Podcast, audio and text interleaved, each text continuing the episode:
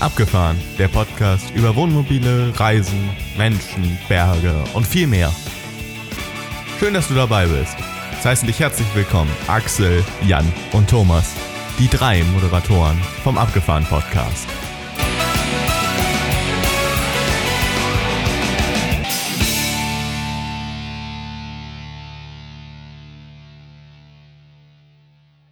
Herzlich willkommen zur neuesten abgefahren Podcast-Folge. Und wir bewegen uns ja so langsam in den Frühling hinein. Das heißt, die Tage werden länger und trotzdem tauchen wir heute wieder tief ab in die Nacht.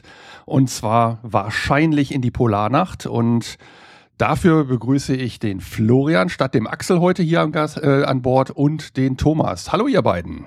Ja, hi Jan. Hallihallo, Servus. Hallo Florian. Schön, dass Ja. du da bist, Florian. Entschuldigung, Genau. Jan, dass ich dir das Wort wegnehme, aber mir ist ein, ein So ganz ich dich. wichtiges Detail, äh, das muss ich sofort erwähnen.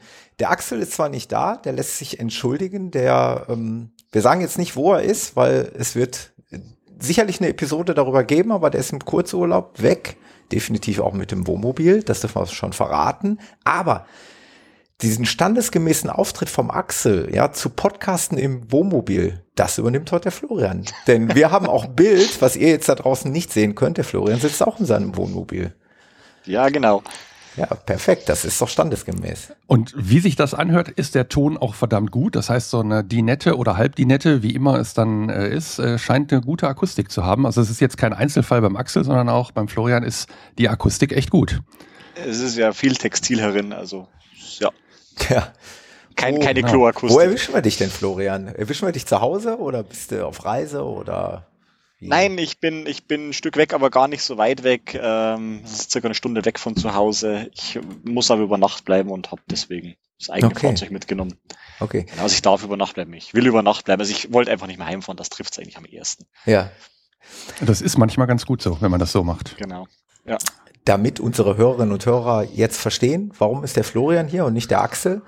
Das liegt einfach daran, ähm, der Florian hat, und das freut uns sehr, hat auch unsere, die ein oder andere unserer Episoden gehört und vor allen Dingen auch die Episoden 34 und ich denke auch die 35 zum Thema Norwegen. Also das war mein Norwegen Roadtrip, den ich hier in epischer Breite darlegen durfte, wofür ich sehr dankbar bin. Und der Florian hat mich angeschrieben und sagte, hey Leute, ich habe da auch was. Ich habe da gehört, du hast gesagt, Thomas, im Winter wäre das ja bestimmt auch total cool. Äh, wir haben das schon mal gemacht und wir machen das auch nochmal. Dieses, wir machen das nochmal, ist mittlerweile auch schon Geschichte. Denn Genau. äh, Florian und, und seine, ich sage jetzt einfach mal Lebensgefährtin, ich weiß nicht, seid ihr Nein, verheiratet? Frau. Wir sind richtig deine verheiratet. Frau? mit, mit, Ring und, mit Ring und Siegel. So, so richtig standesgemäß verheiratet.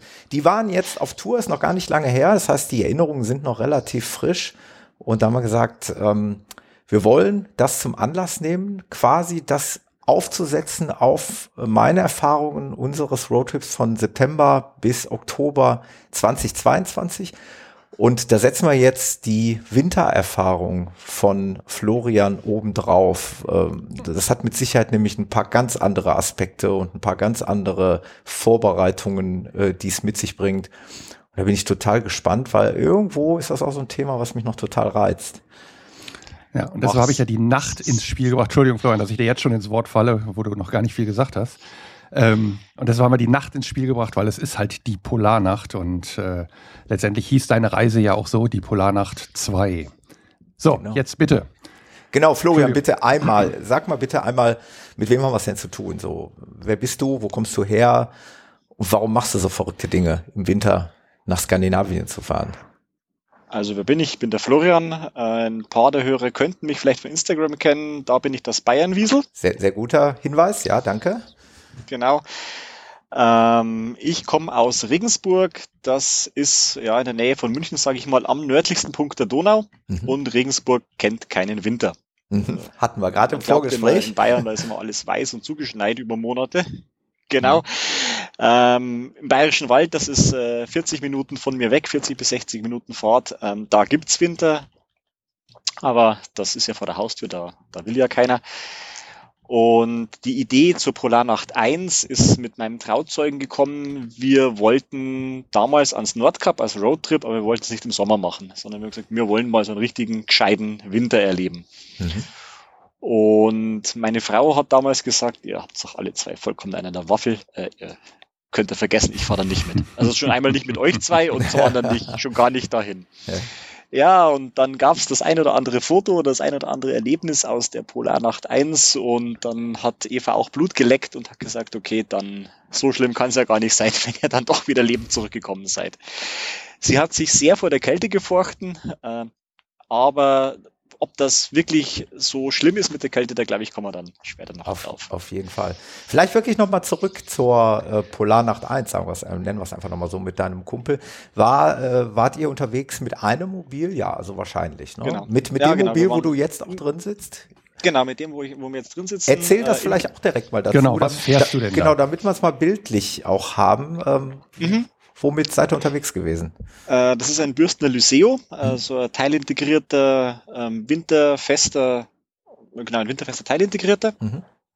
Ich würde ihn jetzt mal fast sagen Winterfest äh, Plus, weil ich die Defizite eines Teilintegrierten ein bisschen ausge ein bisschen, ein bisschen gewaltig ausgemerzt habe. Mhm. Ähm, das Problem ist das Führerhaus. Also das ist halt einfach so, da zieht's wie Bolle durch und ich habe mir in, im Vorgang quasi der Polarnacht 1 äh, die Mühe gemacht und habe das Fahrerhaus vorne eigentlich komplett zerrupft, soweit mhm. ich es geschafft habe und habe das komplett nachisoliert. Hab dann im Winter 2020 bin ich mit einer Wärmebildkamera einmal ums Fahrzeug rum, habe mir angeschaut, wo noch Defizite sind, wo Schwachstellen sind und, und die dann auch noch gezielt ausgemerzt. Also deswegen nenne ich es jetzt mal Winterfest Plus. Da müssen wir auf jeden Fall tiefer reingehen. Da möchte ich. Genau. genau. Ja, der Jan auch, ich weiß. Weil äh, so wird es auch da draußen sein. Die Leute werden sich jetzt fragen, ja wie, äh, Winterfest, wie, äh, Isolierung, Dämmung. Erzähl mal ein bisschen was. Wie hast du das gemacht? Was, was hast du genau, genau gemacht? Genau, was? Ja. Weil ich habe, oder wir, wir haben ja auch beide letztendlich so einen teilintegrierten äh, ja, Führerstand. Und da wäre jetzt die Frage, was können wir denn noch tun? Genau. Ähm, erzähl mal bitte. Sieht das mit Mark Markennamennennung aus? Muss ich mal ganz Klar. kurz fragen. Wir verdienen nichts, okay, wir wollen nichts, wir machen keine Kooperationen, okay. also bewusst und von daher ist das alles mhm. äh, Nennung von äh, Tipps und Tricks, was wir hier so definieren. Klar, mhm. ähm, also okay. wir sind weder gesponsert noch sonst irgendwas. Alles klar. Also ganz einfach fangen wir mit den Türen an. Ähm, Türverkleidung abnehmen. Und dann sitzen in den Türverkleidungen überall da, wo die Scheibe, wenn sie runtergefahren ist, nicht ist, 32 mm Amaflex selbstklebend drin. Mhm. Ähm, da, wo die Scheibe runterfährt, sitzen 19 Millimeter. Das, das geht. Das geht auch sehr gut. Wenn man das macht, äh, so der Profi-Tipp unten mit den äh, Schwitzwasser- und, und Kondenswasserablauflöchern freilassen. Mhm. Dann auf der, nur auf der Beifahrerseite ist die Eintrittsstufe demontiert und abisoliert. Da glaube ich passen auch nur 19 Millimeter Amaflex rein. Dann ist äh, weitestgehend, also ich habe alles, alles nicht angefasst, wo ein Airbag in der Nähe ist. Ähm, habe ich die, die, die ganz, ganze Armaturengedöns abgehabt, habe da, soweit ich mit den Fingern reingekommen bin, auch versucht, äh, das abzukleben. Warum auf der Beifahrerseite in der Stufe, auf der Fahrerseite sitzt bei der, ähm, bei der Luftfederung der Kompressor drin und diesen Raum möchte ich mir noch freilassen. Also das habe ich noch nicht, aber das ist noch so ein Projekt, was offen ist. Und dementsprechend habe ich da gar nicht erst angefangen, was zu isolieren. Das ist das, was Arbeit macht. Ähm, die etwas einfachere Geschichte ist dann für den Fußraum gibt es von der Firma Cantop eine Fußraumisolierung. Ähm, die ist passend ausgeformt für ganz viele Basisfahrzeuge. Ähm, das macht sehr, sehr viel äh, aus und es macht auch vom Fahrgeräusch einiges aus. Und dann ähm, hatte ich den Beifahrersitz raus, habe darunter abisoliert, auch mit Armaflex. Den Fahrersitz habe ich drin gelassen, weil bei uns sitzt dann die ganze Elektronik drunter, der Elektronikblock. Das wollte ich mir noch nicht antun. Und das restliche Fahrerhaus hat einen ganz klassischen ähm, dicken Isolierteppich drin liegen wenn jetzt der Eindruck entsteht, man muss das machen, um dahin zu fahren, nein, das muss man nicht. Ähm, das macht man, wenn man halt einen an der Waffel hat, so wie ich, beziehungsweise spart es natürlich einfach Brennstoff, egal mit was man heizt. Das, das war eigentlich so die, die Idee dahinter. Dann ähm, Genau, beim, beim Rumgehen mit Wärmebildkamera ist eigentlich nur aufgefallen, dass es so ein bisschen Zuglöcher gibt aus den äh, Rücklichtern bei der Dusche. Und das, glaube ich, war es eigentlich, was Amaflex so gemacht hat. Ja, genau. Du hattest gerade gesagt, die Kantop Fußraumisolierung. Ich habe ein Video gesehen bei tja, irgendwelchen YouTubern, frag mich nicht mehr, wer das war. Ähm, und die haben geflucht. Hast du auch geflucht beim Einbauen? War das auch so ja, kompliziert war es nicht, aber ähm, schwierig, das reinzuwürgen sozusagen? Nur, nur auf der Beifahrerseite. Also auf der okay. Fahrerseite geht's, auf der Beifahrerseite ja drei, vier, fünf Anläufe. Und äh, die, nach dem dritten Anlauf meint man, es sitzt und dann fällt es wieder raus, aber irgendwann hat man einen Dreh raus. Das, ist, das gehört da dazu. Fluchen gehört bei den Okay, ja, dann, weil das, das war jetzt das, was mich neu interessiert. Ich habe die ja auch schon mal gesehen ähm, und habe das so gedacht, naja, wir fahren auch im Winter, könnte sich das lohnen? Vielleicht ja. Ähm, wir machen es ja so, dass wir einfach ein paar Wolldecken unten da in die Ecke, also da unten mhm. reinschmeißen und äh, die sozusagen ja unsere eiserne Notreserve ist, wenn wir sowieso mal ähm, ja, Wolldecken bräuchten. Und die liegen dann, wenn wir stehen beim Winter, im Winter dann halt da. Ist fürs Fahren halt nicht, nicht sinnvoll, aber beim, beim ja. Stehen hilft's. Ne? Was mich noch äh, interessieren würde, ist die Maßnahmen, die du ergriffen hast. Wo, woraus resultieren die? Ist es, ähm, ist es eher prophylaktisch oder sind es tatsächlich Erfahrungen aus dieser ersten Reise oder wie bist du darauf gekommen, diese ganzen Dinge zu machen? Mm, wie bin ich drauf gekommen? Wir, wir mussten Wintercampen, als wir das Fahrzeug bekommen haben. Wir haben das Fahrzeug im November bekommen. Mhm. Das heißt, äh, der Einstieg war Wintercamping. Mhm. Und wir haben die erste Nacht, wir haben gefroren. Wir mhm. haben sowas von gefroren. Wir haben alles falsch gemacht, was man nur falsch machen konnte. Die Kiste war nicht vorgeheizt. Dann war es relativ stürmisch. Auf die Idee gekommen, dass wir die Lüftungs zumachen, sind wir gar nicht gekommen. Mhm. Also ähm, und durch dessen, dass ich mir gedacht habe, oh je, oh je, jetzt hat meine Frau gefroren, die, das wenn wir nochmal Die fährt nie wieder mit ja, dir, ne? Die, fährt, die fährt nie wieder mit, genau. habe ich mal gedacht, jetzt muss ich, jetzt muss ich viel Aktionismus entwickeln, ähm, weil viel hilft viel. Hm. Und dann läuft das. Und dann haben wir aber festgestellt, dass wir ähm, erstaunlicherweise immer sehr weit mit unserer Gasversorgung kommen, wo andere immer jammern, ja, noch drei Tagen, ich habe schon zwei Tage gehört, müssen wir Gasflasche wechseln, kennen wir zum Beispiel gar nicht. Und als ich diese, diese Erfolge gesehen habe, war dann so ein bisschen, bisschen Blut geleckt und dann musste es besser und besser und besser werden. Und ja, genau. Mhm. Deswegen musste man auch mal Sitze raus oder findet der Beifahrersitz raus, weil da drunter ist ein Riesenloch. Ähm, auch diese, die, wo der Tankabnehmer drin sitzt, das ist alles die Fiat, die spinnen. Also da ist nichts isoliert. Die Batterie, die im Fußraum vom Beifahrersitz sitzt, die steht auch voll in der Kälte. Wir haben alle gelernt, Starterbatterien nicht in die Kälte, aber das Ding voll im Fahrtwind. Und das sind alles so Dinge, die sind Zukunft zugekommen. Natürlich, klar, es gab ein paar Dinge, wo wir gemerkt haben, in, bei der Polarnacht 1, oh, kommt's aber kalt von vorne irgendwo her. Ähm, da gab es schon das eine oder andere Lesson learned. Also da mhm. gab es schon vieles, wo beim zweiten Mal, wo ich besser vorbereitet war. Ich muss jetzt sagen, ich, weil Eva hat, hatte ja keine Erfahrung und die hat sich da wirklich auf mich also gesagt, sag, was ich machen soll und ich, ich tu das, du warst das schon mal. Mhm. Ähm, aber diese erste Nacht war jetzt nicht so, dass ihr, hättet ihr es gewusst und richtig gemacht, nicht gefroren hättet, ja? Weniger wahrscheinlich. Äh, ja, ich frage deshalb, weil ja. wir fahren, wir fahren nahezu unmodifiziert und wir, ja. wir haben auch bei minus geht, 10 Grad geht. gestanden und es ist kein Thema, du musst nur die Heizung heiß genug machen. Also warm Genau, du also. musst, ja, genau. Also man kann dann viel, viel einfach mit der Heizung erschlagen. Ähm, man kann es, wie gesagt, mit, mit Decken machen. Das ist wahrscheinlich auch in vielen Fällen ausreichend.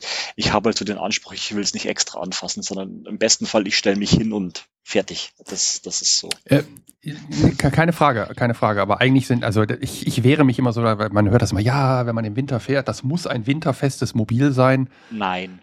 Da, genau. Darauf, das wollte ich hören. Darauf wäre ich jetzt auch gerne hören. noch zu sprechen genau. gekommen. Wir reden jetzt über genau. Do-it-yourself-Maßnahmen. Hast genau. du denn auch von Werk aus irgendwelche, also ich, ich sag mal, okay, die meisten oder viele Fahrzeuge haben zum Beispiel einen beheizbaren Abwassertank. Ja, da kann man mhm. so eine Schnur dran ziehen und dann wird genau. eben warme Luft auch, glaube ich, wenn ich jetzt richtig informiert bin, da. Es gibt verschiedene Systeme, ja. Genau, genau. genau. Sowas, sowas hast du aber auch, ja. Also Nein, äh, Nein der Abwassertank ist nicht isoliert. Ist die nicht Tankheizung isoliert. liegt seit das ist interessant. eineinhalb Jahren im Keller. Mhm. Müsste mal einer runterbauen. Mhm.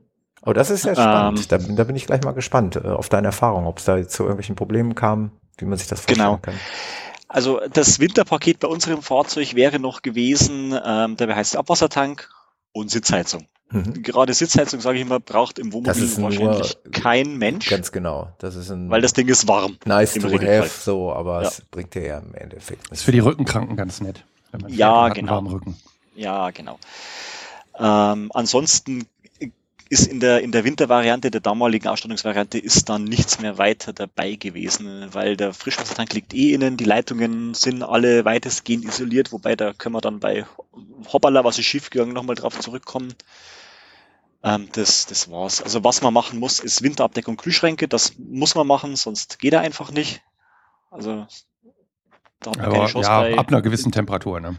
Genau, bei unter minus 20 Grad hustet der einem was. Genau. Wir reden jetzt, jetzt muss ich mal ganz blöd nachfragen, wir reden über welche Art Kühlschrank? Über einen Absorber? Absorber. Absorber. Genau. Das betrifft ja. jetzt aber keinen Kompressor wahrscheinlich dann, ne? Nee. Kompressorkühlschrank genau. technisch ja ganz anders. Mhm. Ähm, die Absorberkühlschränke Ganz genau. Ja, deswegen genau. frage ich so, ja. weil ich hätte jetzt nicht das Gefühl, dass ich da bei mir irgendwas machen müsste.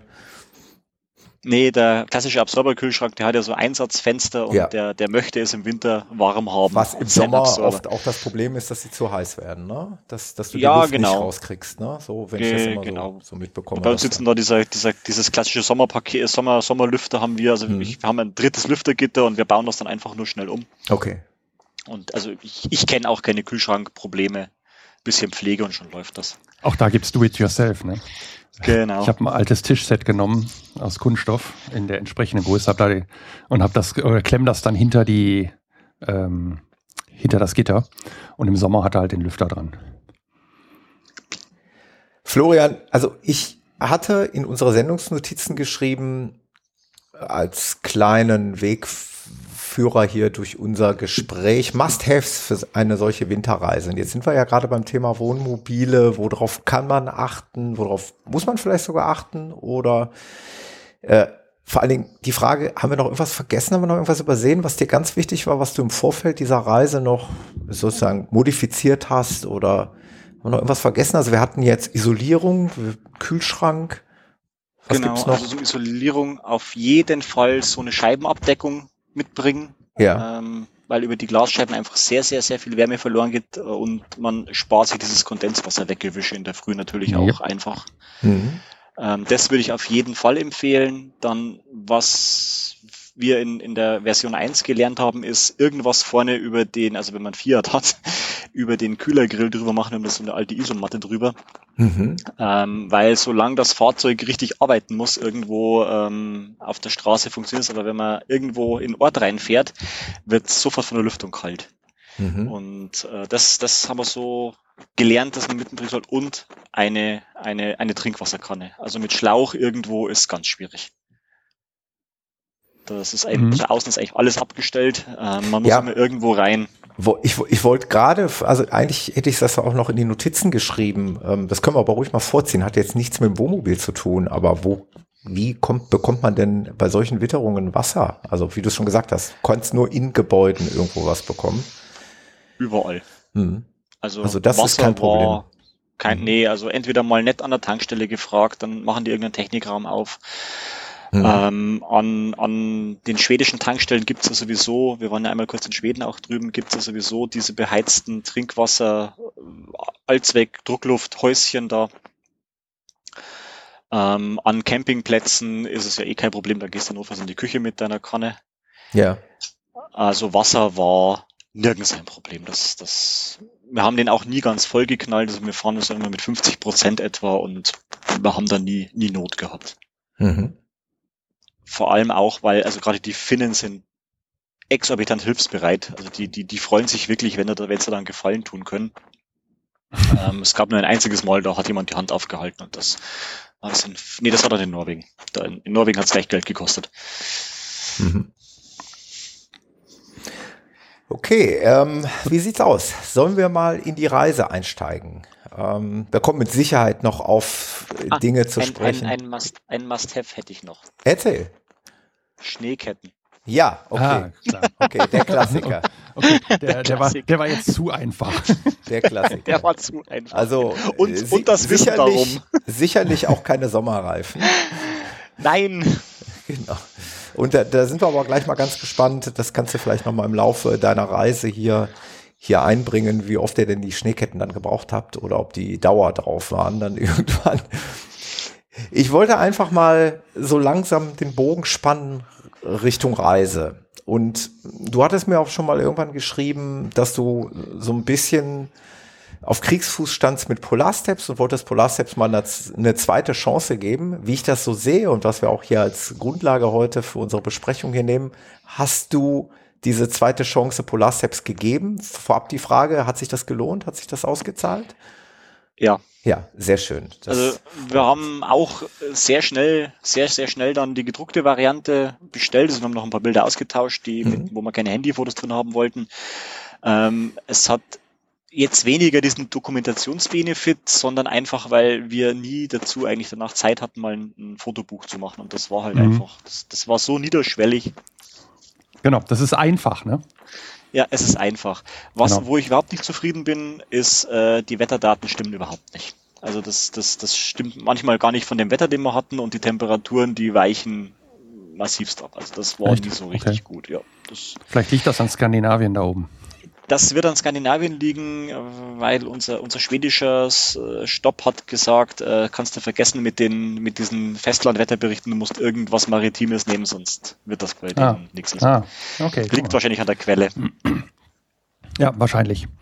Weil ich bisschen, also bei uns hat es eigentlich immer, ja, doch gepasst. Doch, kann man sagen. Eigentlich hat es immer gepasst.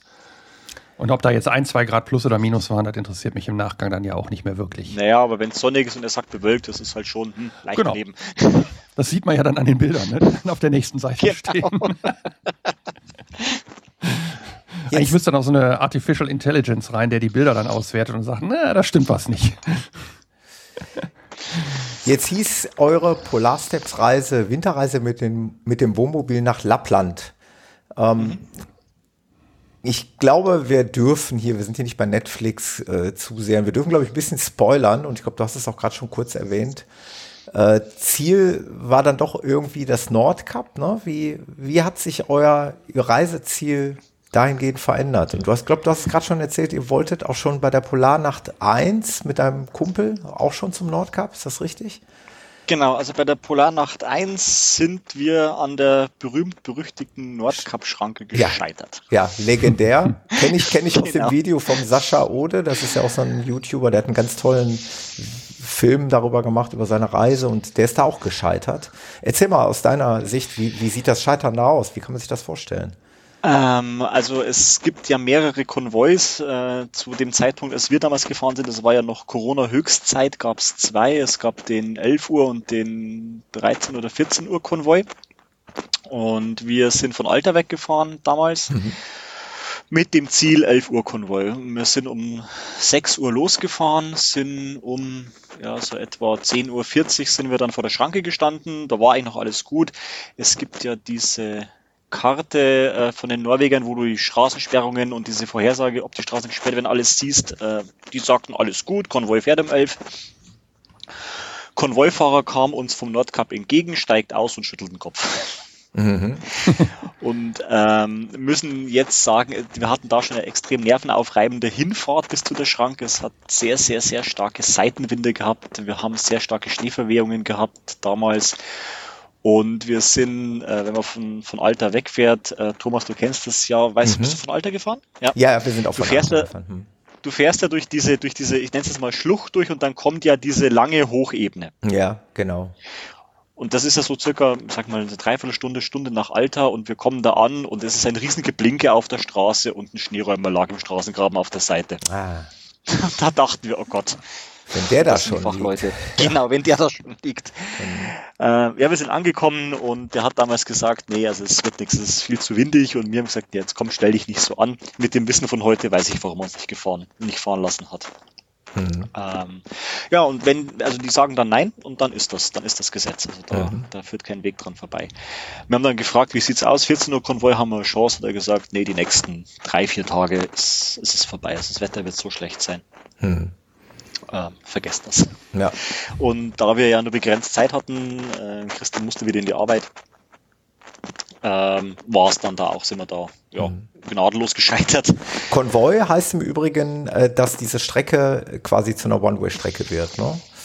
Genau. Ja, weil. Also es fährt, fährt vorne raus ein Flug, also ja. Schneepflug. Die haben ja männliche Schneepflüge, nicht so ein Spielzeug wie bei uns. Mhm. Äh, dann kommen die ganzen Fahrzeuge, die hinwollen und hinten fährt ein, ich nenne es mal Lumpensammler, der aufpasst, dass keiner verloren geht. Ja, genau. Weil normalerweise ist es nur mal für diejenigen, die noch nie da waren und sich das jetzt fragen, normalerweise ist es ja zu vergleichen mit einer Bundesstraße, Landstraße, kurvigen Bundesstraße in Deutschland. Also man hat normalerweise Gegenverkehr, aber im Winter ist es halt nicht möglich. Da geht's halt immer nur in eine Richtung. Genau. Wie lang ist die Strecke ungefähr, die, die, also kilometermäßig, die der da im Konvoi fahren würde? Also 24. Okay. Hm? Glaube ich, so 24, 30 Kilometer, glaube ich, sind das dann noch um den Dreh, oder? Hm. Thomas? Ja, das kommt Abschen. hin. Ja. Ja, genau, um den Spoiler zu Ende zu bringen. Ähm, dieses Jahr hat es funktioniert, es war nicht mal die Schranke. Also es gab keine Konvoifahrten, man konnte einfach fahren, äh, mhm. weil es ja, Wetter entsprechend gut war. Okay. Da kommen wir sicherlich gleich auf jeden Fall noch dazu. Ähm, wie gesagt, Winterreise mit dem Wohnmobil nach Lappland. Ähm, war das euer primäres Ziel? Und wolltet ihr ursprünglich vielleicht genau, das, äh, ans Nordkap? Nee, das haben wir uns offen gehalten. Also es gab mhm. zwei, zwei verschiedene Ziele, die wir hätten anfahren wollen. Ähm, wir haben gesagt, wenn, wenn, wenn die Vorhersage zum Nordkap entsprechend gut ist, dann fahren wir Richtung Nordkap. Wenn die Nordkap-Vorhersage entsprechend schlecht ist, fahren wir nach Abisko in die Aurora Sky Station. Das ist, ja, ich nenne es mal ein aufgelassenes Skigebiet. Da ist oben die Bergstation noch, ist alles verglast, gibt es was zu essen, kann man sich aufhalten und hoffen, dass das Polarlicht einem gnädig ist. Mhm. Das wäre dann das, das Sekundärziel sozusagen gewesen. Also das hätte sich dann quasi so Finnland, Höhe, was ist das für eine Höhe? Also kurz bevor Finnland zu Ende ist, hätten wir uns da entscheiden müssen, wo, wo wollen wir hin. Mhm. Und ihr hattet und, wie, ja, wie, wie viele Tage Zeit? Das ist ja auch immer so eine spannende Frage, weil auch wenn wann, wann immer du in irgendwelchen einschlägigen Foren liest, dann äh, erzählen oder schreiben gerne die Menschen so ihre Wünsche, dass sie gerne mhm. zum Beispiel zum Nordcup möchten und dann kommt immer dazu, äh, wir, aber wir haben so und so lange Zeit. Also da ist haben eine Rede, Woche Zeit, ne? Da ist genau. Da hoch. Ja, genau, genau. Da ist manchmal die Rede von drei Wochen, manchmal die Rede von vier Wochen. Ich kann es ja jetzt nur aus, aus meiner Erfahrung sagen, dass die vier Wochen echt auch schon anspruchsvoll waren. Ich glaube, das hat man in der Berichterstattung ja gehört, dass wir gerade mal an einem Punkt zwei Tage waren. Ansonsten waren wir jeden Tag woanders und sind auch immer viel gefahren. Es hängt sicherlich natürlich auch damit zusammen, äh, wie viele Punkte man anfährt, wie viel man sehen möchte. Aber wie lange wart, äh, wie viel, wie viel Zeit hattet ihr jetzt im Winter? Also wir hatten geplant maximal 24 Tage. Mhm mit ähm, zwei Tagen Puffern. Also wir hätten zwei Tage irgendwo entweder entsprechend große Probleme haben können, dass wir festhängen, mhm. ähm, oder sagen wir, wir warten irgendwas zwei Tage ab. Ja. Mhm. Haben wir nicht gebraucht, wir waren nach 21 Tagen wieder zurück zu Hause. Hui, das ist echt sportlich. Das, äh Gar nicht. Ja, also es ich fand es sehr entspannt. eine andere Route, ne? Ist, äh, Thomas. Ja, ja. Es, ähm, es genau, es war, es war, also das ist nämlich das nächste, das kommt jetzt wieder drauf an, wo fährt man los und wie fährt man hin. Ähm, mhm. also wir haben ja schon mal das Problem, dass wir einmal quer durch Deutschland müssen, bevor wir überhaupt mal am Wasser sind. Mhm. Ähm, das heißt, bei uns gehen ja da schon mal, also gut, man kann es auf einen Tag machen, aber wer möchte das mit dem Wohnmobil? Ähm, und dann haben wir uns ja ganz speziell dieses Mal für die Route über Finnland entschieden, weil man da einfach schon viel Fahrerei spart. Man spart keine Zeit, weil man ist 30 Stunden auf der Fähre. Ja. Aber wir sind, wir fahren gerne Fähre, weil das, das, das holt einen so ein bisschen in Urlaub ab, entschleunigt ein und hm. Fähre ja, die Fährfahrt genau. sieht schon gewaltig aus, ne? Wenn ihr da von Hamburg, glaube ich, oder war das Hamburg oder was Travemünde? Äh, wir sind von Travemünde. Äh, oh, Travemünde, ne? mhm. ja, ja, Travemünde. Hm?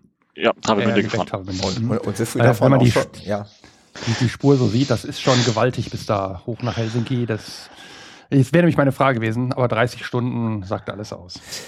Genau. So viel darf man auch schon vorwegnehmen. Ihr seid tatsächlich natürlich eine komplett andere Route gefahren. Also eigentlich, wo wir über den Hinweg über Schweden genommen haben und dann über die Westküste Norwegens, also an diesen zerklüfteten Fjordlandschaften entlang mhm. uns runtergehangelt haben, das habt ihr ja komplett ausgelassen. Das heißt, ihr seid durch Finnland äh, einfach mal für die Hörer, die jetzt die Karte nicht vor Augen haben, so einmal so quasi mittig durch Finnland hoch, dann rüber eben nach Norwegen bis ans Nordkap und den Rückweg später, wir kommen ja gleich noch mal ein bisschen detaillierter drauf, äh, quasi an der Ostküste Schwedens wieder runter. Genau. Ähm, die Variante 1 war ähnlich wie du es ja gefahren bist, auch erstmal Schweden hoch mhm. und ähm, das fand ich, also letztes Jahr wird das ein bisschen fad, also gerade so Mhm. diese Ecke äh, Gävle da hoch, das, da gibt's halt einfach nix, also das Ja. ist nicht schön. Mhm. Ähm, Finnland war ich selber, außer diesen kurzen Rutscher, den man ja machen kann, wenn man das möchte, von, von Schweden aus Richtung Nordkap letztes Mal äh, Mhm. haben wir gemacht. Und das Finnland, dass wir die Finnland-Route genommen haben, das hat sich dann als richtiger Glücksgriff erwiesen. Warum machen wir dann vielleicht im weiteren Verlauf? Ja, Finnland bietet einen riesen Ja, Vorteil. steigen wir. Können, können wir wir gerne waren doch jetzt machen. schon auf der Fähre. Wir sind Genau. in Finnland angekommen. Genau. Also ihr seid mit dem Eisbrecher, nein, hinter dem Eisbrecher her. Genau. Also wir sind in der Früh aufgewacht und es hat die ganze Zeit Bong, Bong So. gemacht. Und wir so, ah, was haben die an dem Scheißdampfer nicht im Griff? Was schlägt denn da so? Bis wir mal draußen waren, Eis. Mhm. Also das Mhm. ist eine gebrochene Rinne, aber das ist halt auch entsprechend, ich kann nicht sagen wie dick, aber das Sven an den Rumpf gemacht hat, das hast einfach, einfach gehört. Ähm, das war natürlich schon cool. Also das muss man, muss man mal ganz klar sagen. Ähm, das hatten wir auf Oslo letztes Jahr nicht, da gab es einfach nur, nur Schnee, als wir angekommen sind.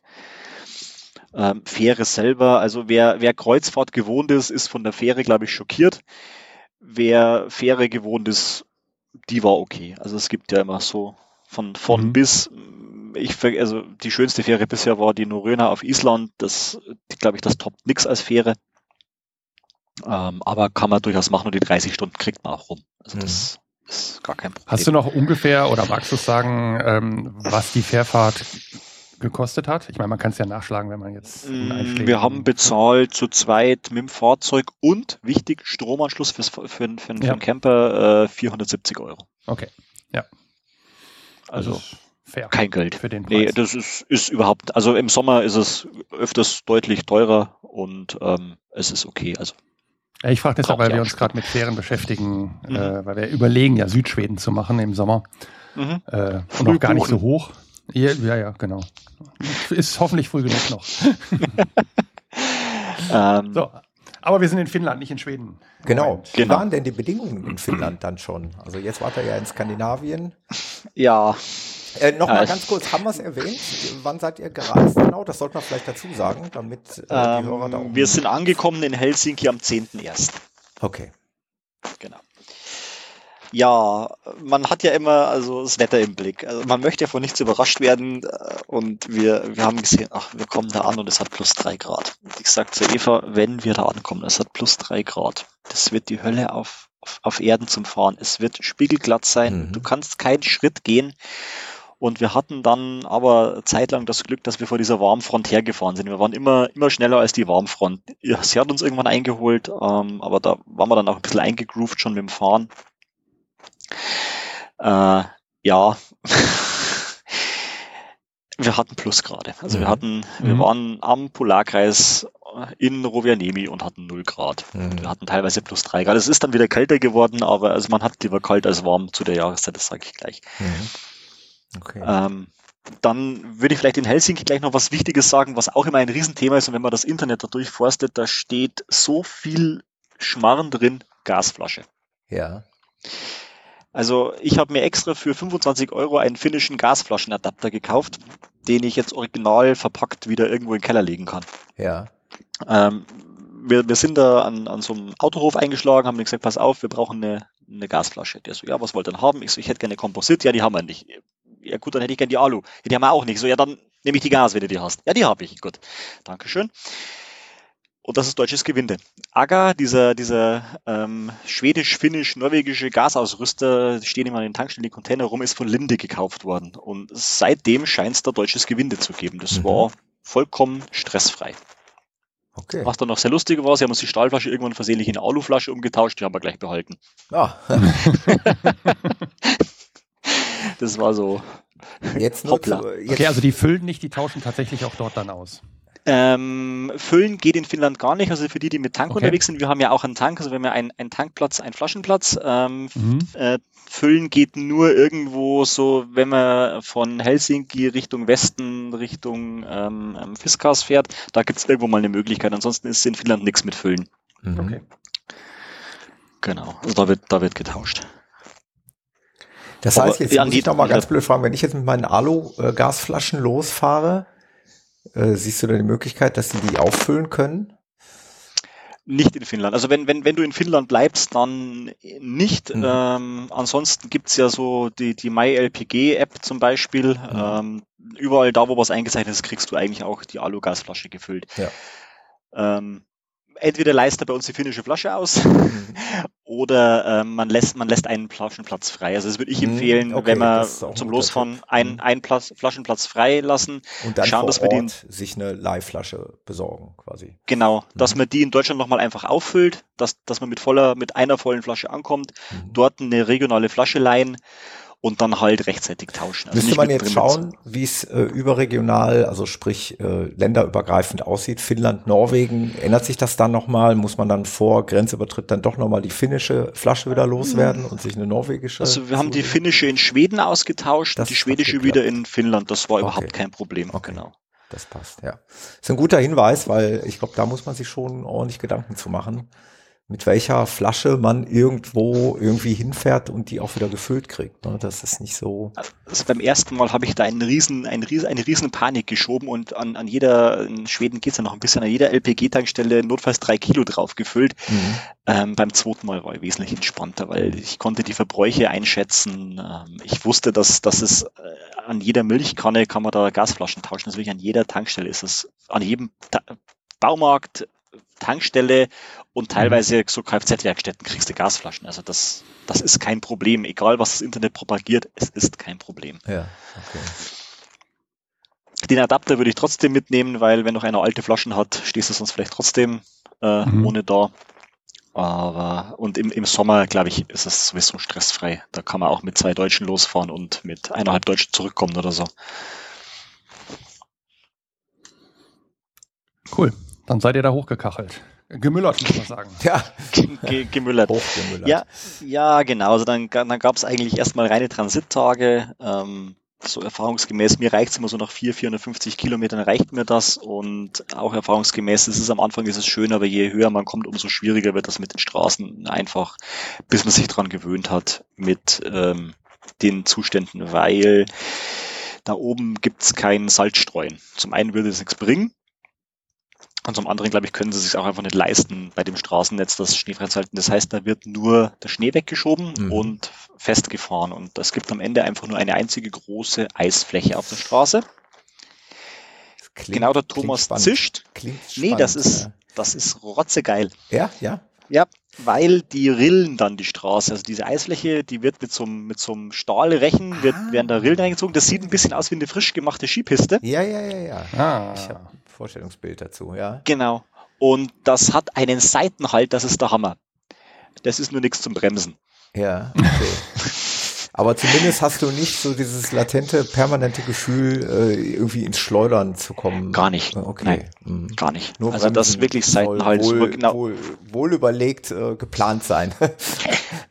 ja, genau. Und Bremsen planen geht da ja nicht, weil da gibt's ja, da gibt's ja einen, einen Verkehrsteilnehmer, der einen oh, ständig ja. zum Bremsen zwingt. Oh, ja. Wie oft seid ihr dem begegnet? Dem Elch oder ähm, dem Rentier? Äh, Elch dieses Mal, also Elch beim ersten Mal dreimal, dieses Mal keinmal. Ja. Und Rentiere dieses Mal ähm, ja, fünf oder sechs Mal und davon einmal, muss ich sagen, was knapp. Oh, mh. ja. Genau. Das ist das äh, große Gefährliche dann bei so einer ja, Tour. Also weißes Rentier auf weißer Straße bei Dunkelheit, das ist wie wenn dein Geist erscheint. Mhm. Mhm. Schön. Ähm, genau, deswegen, aber man, also man fährt dann sowieso keine, also es gibt ja teilweise ist in Schweden, äh, in, in Finnland 110 erlaubt, aber das, das fahren die Einheimischen mit den Spikes-Reifen, aber nicht der deutsche Tourist. Mhm. Ich sehe gerade, du hast ein Bild in deinen Polar Steps, ähm, wo, wo man diese Straße mit diesen Rillen sehr schön erkennen kann. Vielleicht dürfen wir das ja benutzen in den Show Notes, dass man das einfach gerne. mal so als Beispiel sehen kann. Gerne, gerne. Also wenn ihr da irgendwas braucht oder haben wollt, feel free. Genau. Ja, ähm, dann sind wir, ähm, ich, ich, will diese finnischen Namen nicht aussprechen, nach, nach Pyjärvi ähm, gefahren. Da haben wir einen ersten Übernachtungsstopp gehabt, da haben wir auch nichts weiter gemacht und sind von da weiter nach äh, Posio gefahren. Dort ist Finnlands größte, tiefste, wie auch immer, Schlucht, also sie nennen es hochtrabend den Grand Canyon von Finnland. Mhm. Ähm, Und das sind lauter kleine Wasserfälle, die da runterfließen und die frieren im Winter zu einer einzigen, einzigen großen ähm, ja, Eiswasserfalllandschaft an ist für, für so Eiskletterer wohl das totale Eldorado. Gibt's jede Menge Wanderwege dort. Und das war so der erste, ja, der erste Touristopp, den wir gemacht haben. Schönes Winterparadies auf jeden Fall. Also so stellt man sich eigentlich Winter vor. Muss genau. dazu sagen, also müssen wir unseren Hörern und Hörer jetzt mal natürlich, es ist so, so wie man es sich halt vorstellt. Also schneeweiße Straßen, äh, schneebedeckte Bäume. Ähm, Temperaturen hat man da jetzt so? Ähm, das war noch die Geschichte, wo wir vor dieser Warmfront her sind. Da hatten wir so ungefähr minus zwei, minus drei ah, Grad. Okay. Mhm. Ähm, das, das war sehr, sehr angenehm. Mhm. Das, das war auch schön zum, zum Gehen. Ja. Genau. Und äh, wir hatten ja noch einen, und ja, von da sind wir dann weiter und zwar Richtung Schweden. Wir waren dann ein paar Tage in Schweden. Ähm, genau, seid einmal quer rüber gefahren, das sehe ich hier auf der Karte. Genau, also wenn man das auf, auf Polar Steps so ein bisschen sieht, äh, da ist ein riesiger, riesiger Knoten ähm, drauf, weil wir uns dann in diesem Eck um Rovaniemi ähm, viel aufgehalten haben. Ja. Ähm, wir haben auch über Instagram einen Tipp bekommen, dass wir eben in Übertournea bei der Dorsken Lodge mal einkehren könnten. Mhm. Ähm, das ist ein Schweizer ähm, Auswanderer, der hat sich da vor sechs Jahren seinen Traum erfüllt und hat da ähm, ja, so, eine, so eine Lodge mit auch Campingstellplätzen, mit, mit eigenen Räumen und der macht da alles selber. Der, es gibt nur ihn. Mhm. Und das Personal sind Work and Travel. Also der macht das rein mit Work and Travel. Und ich bin da da gesessen, das hast du erzählt und dachte, das, das, das, das, das, das endet im blanken Chaos. Das waren drei ausgesprochen tolle Tage. Es war schön, es war, du bist, du bist da nicht Gast gewesen, sondern du warst da ein Freund, du bist, du bist, äh, du hast mit allem wirklich auf Augenhöhe, das war nicht irgendwie so, so, ich bin hier Gast und ich sag dir was, sondern die haben wirklich Spaß dran, mit dir was zu machen. Wahrscheinlich, weil die nur einen begrenzten Zeitraum einfach da sind. Also das mhm. war richtig, richtig toll. Also das, die Norsken Lodge kann ich jedem, jedem ans Herz legen. Werden wir auf jeden Fall äh, versuchen, wenn, ich denn dann denke. und die Links irgendwie finde, äh, in die Shownotes verlinken. Also für alle Interessierten, die auch mal so eine ähnliche Tour machen wollen, können es dann genau. mal nachklicken.